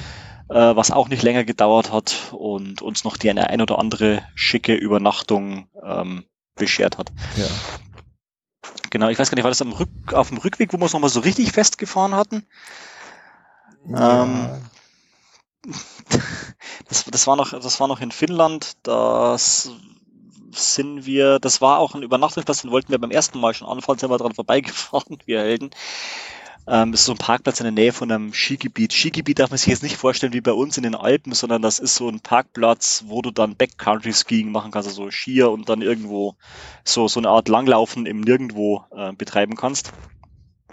Und wir fahren da rein und wir haben ja gelernt, aussteigen und anschauen, wo man hinfahren will und steigt da aus und sag so, ja, da fahren wir rein und Eva sagt so, nee, du, da fährst dich fest, da brauchst nicht reinfahren. Mhm. Und man ist ja ein guter Ehemann, man beweist seiner Frau natürlich, dass sie recht hat. Bin da also reingefahren und bin mit der Hinterachse so richtig funk wieder irgendwo reingesunken, mhm. steig aus und denke mir so, scheiße, das wird im Leben nichts. Mhm. Ja, also Eva Ketten aufziehen. Möchte sagen, wir hatten in drei Minuten beide Seiten drauf. Wir konnten es inzwischen. Mhm. So, ich versuch's mit Drehmoment. Der Fiat, der krallt's nicht. Ich wirke Fiat ab. Ich stehe drin. Scheiße. Da dachte man so, gut, wenn es mit Drehmoment nicht, versuch, äh, nicht, nicht funktioniert, dann versuchen wir es halt mit Drehzahl. Bis auf den Asphalt runtergekratzt, die, die Ketten haben Funken geschlagen, oh. die Eva ist draußen, mhm. hat Eva draußen ganz große Augen bekommen. Ich so, scheiße, keinen Zentimeter raus. Was tun wir jetzt? Also erstmal sortieren, Eva so, ich bezahle den Schutzbrief, ich rufe die jetzt an. Also Eva mit denen telefoniert. Vom Schutzbriefgeber wurde uns gesagt, ja, mit dem Wohnmobil in Finnland, da dorten, äh, da wissen wir nicht, ob wir ihnen helfen können. Wir müssen ja, erst mal das klären. mal abgesichert ist. das ist was, das will, das, das, das will eine Frau, die man mithört am Telefon. So, Eva war mit dem Telefonieren fertig und ich drücke auf die Warmdinganlage und wenn Eva das hasst, dass ich das gesagt habe, dann, dann, dann, dann kriege ich eine Woche nichts zu essen. Und Eva sagt, na toll, schalt doch die Warmblickanlage ein, dass jeder sieht, dass wir ein Problem haben. Mhm. Sag ich, ja genau, das ist jetzt die Idee dahinter. Genau. Dass vielleicht doch mal das entsprechende Fahrzeug zufälligerweise genau. vorbeikommt. Genau. So mein, meine Hoffnung, dass irgend so ein, so ein Schneeräumer vorbeifährt, der uns dann rauszieht. Ich dabei vorne schon die Schleppöse reingeschraubt. Zack, stand der erste da und finde mit dem, mit dem, mit dem VW Caddy. So stelle ich mir das in meinen kühnsten Träumen vor. Diese Hilfsbereitschaft mhm. dieser Einheimischen. Genau, also wirklich, der stand da, ja, oh, habt euch festgefahren, blöd. Ich so, ja, hm, scheiße gelaufen. Und bei euch so den Caddy und der so, ja komm, ich ziehe euch raus. so, und der so, so äh? Mit beim Caddy. genau. Also der da angeschlagen hinten an seiner Anhängerkupplung und, und, und zieht und wir sind so ein bisschen aus der Kuhle raus und vorne der nette Finne geht vom Gas und das Mobil rutscht wieder in sein Loch hinten rein. Der Caddy wurde mitgezogen und ich dachte so, das wird nichts. Aber da hat er da vorne Blut geleckt und dann hat uns der wirklich rausgezogen mit dem Caddy. Weil was wir nicht wussten, es war ein Allrad-Caddy. Ah. Also der hat das, der hat das dann geschafft. Da macht sich das wieder bezahlt. Lust, Lust, Lust, lustig war, die, die zwei Frauen, also seine Frau wie meine Frau, standen draußen so verschränkte Arme. Das wird hm. nix. Die zwei Männer, das schaffen die nie. Ja, und da kann ich wieder nur empfehlen, äh, nehmt irgendein gutes, gutes deutsches Bier mit, irgendwas, was ihr selber gerne trinken würdet, zum einfach Danke sagen. Mhm. Äh, die haben sich da wirklich gefragt, gesagt, oh Mensch, vielen Dank und was sind wir schuldig? Ja, na, nix. Ich sage, ja, komm, wollt ihr eine Flasche Bier oder so aus, aus Bavaria? Ja. Ah ja, das wird man schon nehmen. Ja, wunderbar, dann, ja, dann vielen, schön. vielen Dank nochmal. Und dann war das aber auch für die, dann war das also so, ja, und dann guten Urlaub noch und wo, wo seid denn her, wo wollt ihr denn hin? Ja, ja, dann tschüss und nicht einfach, wieder festfahren. Einfach diese Hilfsbereitschaft, die man ja. sich ja. wünscht, ja. To total, und das haben wir eigentlich überall erlebt. Das haben wir in Island so erlebt, das, das, das, das, das haben wir in Norwegen so erlebt, also diese, je, je einsamer das es wird, umso eher passen die Menschen aufeinander auf und das ist eigentlich das, das Schöne, das, das nicht nur in solchen Situationen, sondern im gesamten Alltag. Mhm das, das, ich habe es auch so mhm. zum Arbeitskollegen erzählt, ähm, da dort wird das ja gelebt mit dem, mit dem Fernlicht das Überholen ankündigen. Mhm. Und stellt euch mal vor, ihr seid auf einer, auf einer deutschen Landstraße und ihr kündigt von hinten mit dem Fernlicht das Überholen an. Mhm, also aber Polen offen. Und da funktioniert das. Du gibst Fernlicht, du willst überholen, der macht der Blinker links, nee, das ist jetzt keine so gute Idee, macht Blinker rechts, fahr, fahr vorbei, ich gehe vom Gas. Also das ist, das, das, das hast du überall im, im, im Supermarkt, die, die, die passt, das ist so schön da und das würde ich mir bei uns wieder mehr wünschen. Das ist leider ein bisschen untergegangen.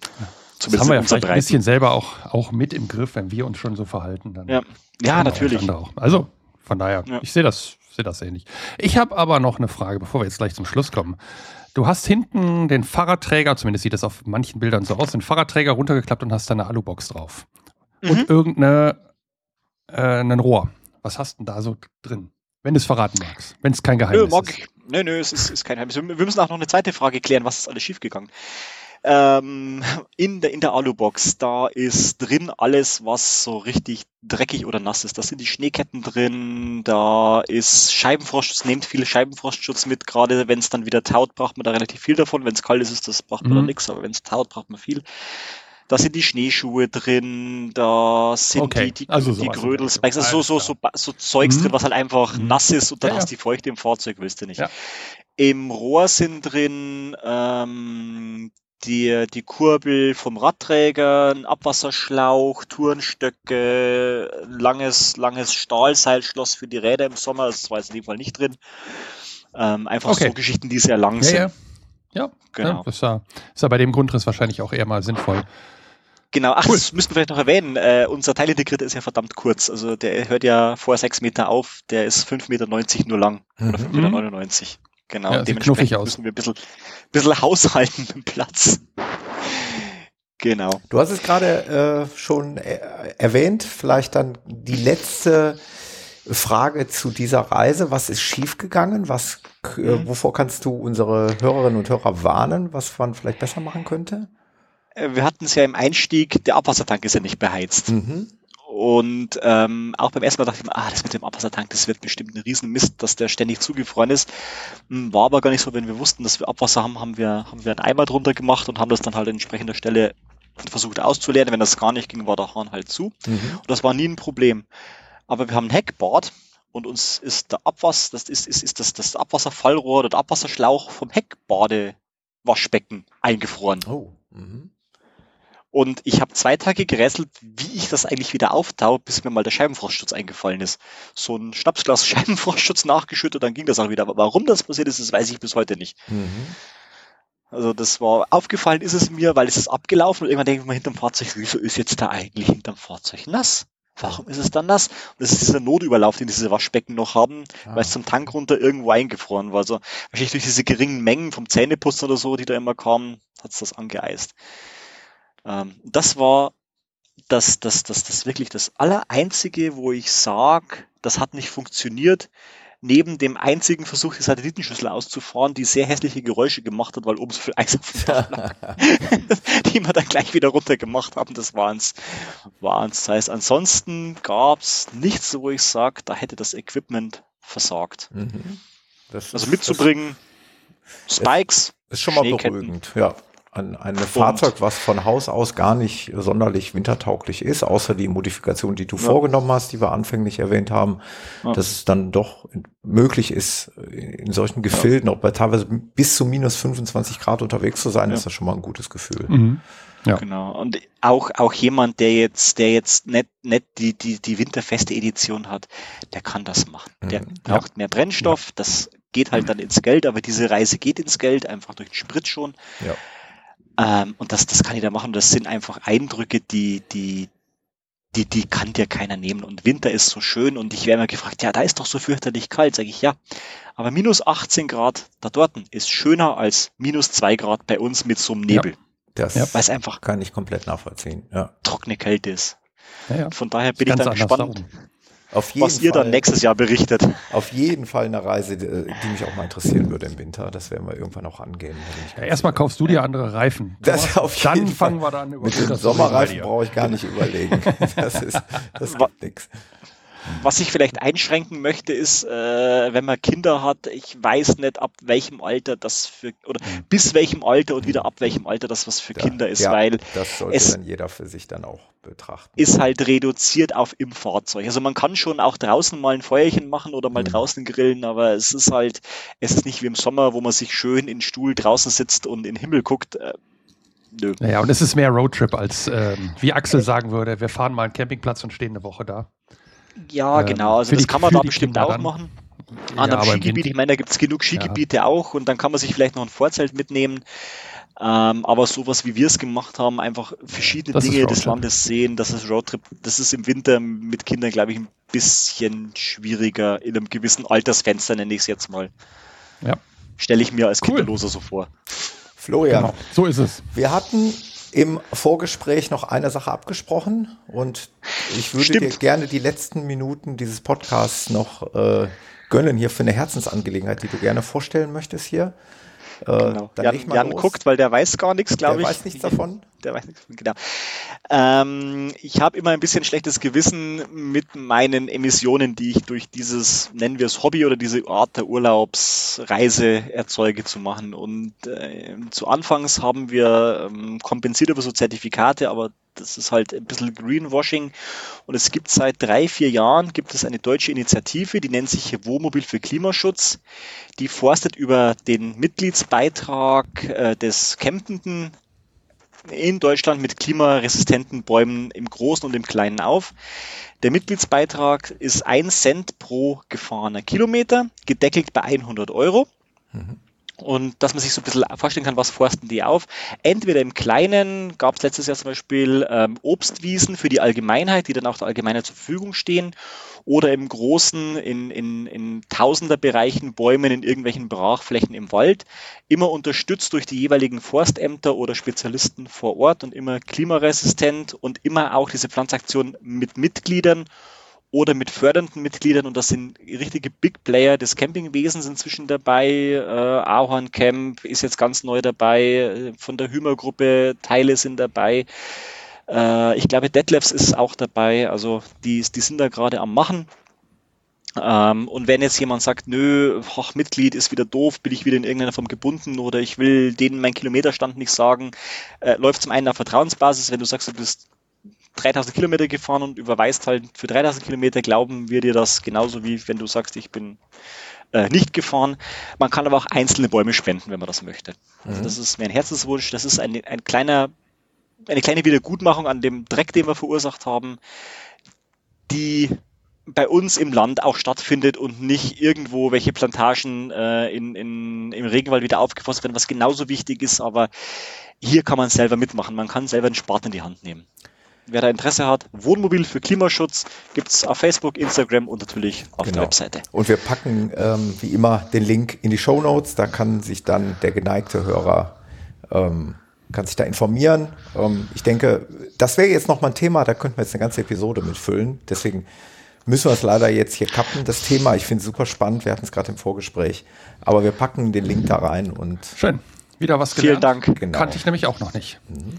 Super. Und ansonsten ähm, finden, findet ihr den Florian, wie gesagt, hatten wir anfänglich schon erwähnt, als Bayern Wiesel ähm, auf Instagram. Da könnt ihr ihm folgen, genauso wie auf Polarsteps. Das darf ich, glaube ich, sagen, ne? weil ja. das ist, glaube ich, kein Geheimnis. Ähm, ja, falls da irgendwelche Fragen sind, scheut euch nicht, uns anzuschreiben oder den Florian direkt. Dann kann man da sicherlich genau. auch noch die eine oder andere Frage beantworten. Äh, Florian, ich glaube, wir sollten das Thema jetzt beenden. Wir sind sehr, sehr lange unterwegs gewesen jetzt durch, ja. Durch Skandinavien und Finnland, Schweden, Norwegen. Haben wir alles jetzt mitgenommen im Winter. Ich fand super spannend. Ein, ja, groß, ich auch. ein großer Wunsch von mir, das auch mal zu erleben. Und das war sehr, sehr schön. Vielen Dank, dass du uns hast teilhaben lassen. Ja, danke ja, für die Reise, für die Bilder, die du im Kopf erzeugt hast. Genau. Das war echt schön. Ja, vielen Dank für den Raum, den ihr mir gegeben habt, dass ich, dass ich überhaupt eingeladen war auch. Äh, ich, ich muss ja sagen, ich, ich habe Podcasts höre ich noch gar nicht so lang, aber ihr gehört inzwischen zu, zu denen, wo ich mir fast alle Folgen anhöre, äh, wenn sie mich ansprechen. Also muss ich sagen, ihr macht das schön, ihr, ihr drei. Es, es, es, es, es ist entspannt, es ist unaufgeregt und ich glaube, ihr schafft es auch immer wieder, interessante Themen auszugraben, die für jeden, so einen Mix für jeden haben. Das, das, ist, das ist sehr, sehr schön. Uns. Damit hast sehr du ziemlich genau das Ziel zusammengefasst, was wir vorhatten. genau. Dann, und vielleicht ergibt sich ja irgendwann mal wieder. Genau, bestimmt. Und vielleicht sieht oder hört man sich auf anderem Weg irgendwie mal wieder. Ansonsten, genau. liebe, liebe Grüße nach Bayern. Auf Dankeschön, vielen Dank. Und ihr habt doch immer so ein Ende noch, so ein. Stimmt. Immer eine Handbreit Schnee unterm Reifen, wenn man in den Winter fährt, auf jeden Fall. Warte, der genau. Jan überlegt noch. ja, aber das ist nicht clever. immer, immer eine Handbreit Wolkenlücke bei gutem KP-Wert. Oh ja. Auch sehr schön. Wobei da wünsche ich mir fürs Weitwinkel etwas mehr als eine Handbreite, ja. wenn ich da jetzt ganz ehrlich bin. Obwohl die Handbreit okay. vorm Objektiv, das ist ja dann in dem, in dem Winkel, ist es ja dann doch schon viel mehr. So können wir was stehen lassen. Genau. Sehr schön. Danke okay. euch. Ihr Lieben, ja, vielen Dank für die schöne Runde. Vielen Dank dir, genau. Bis zum nächsten Mal. Bis zum nächsten Mal. Ciao, ciao. Tschüss.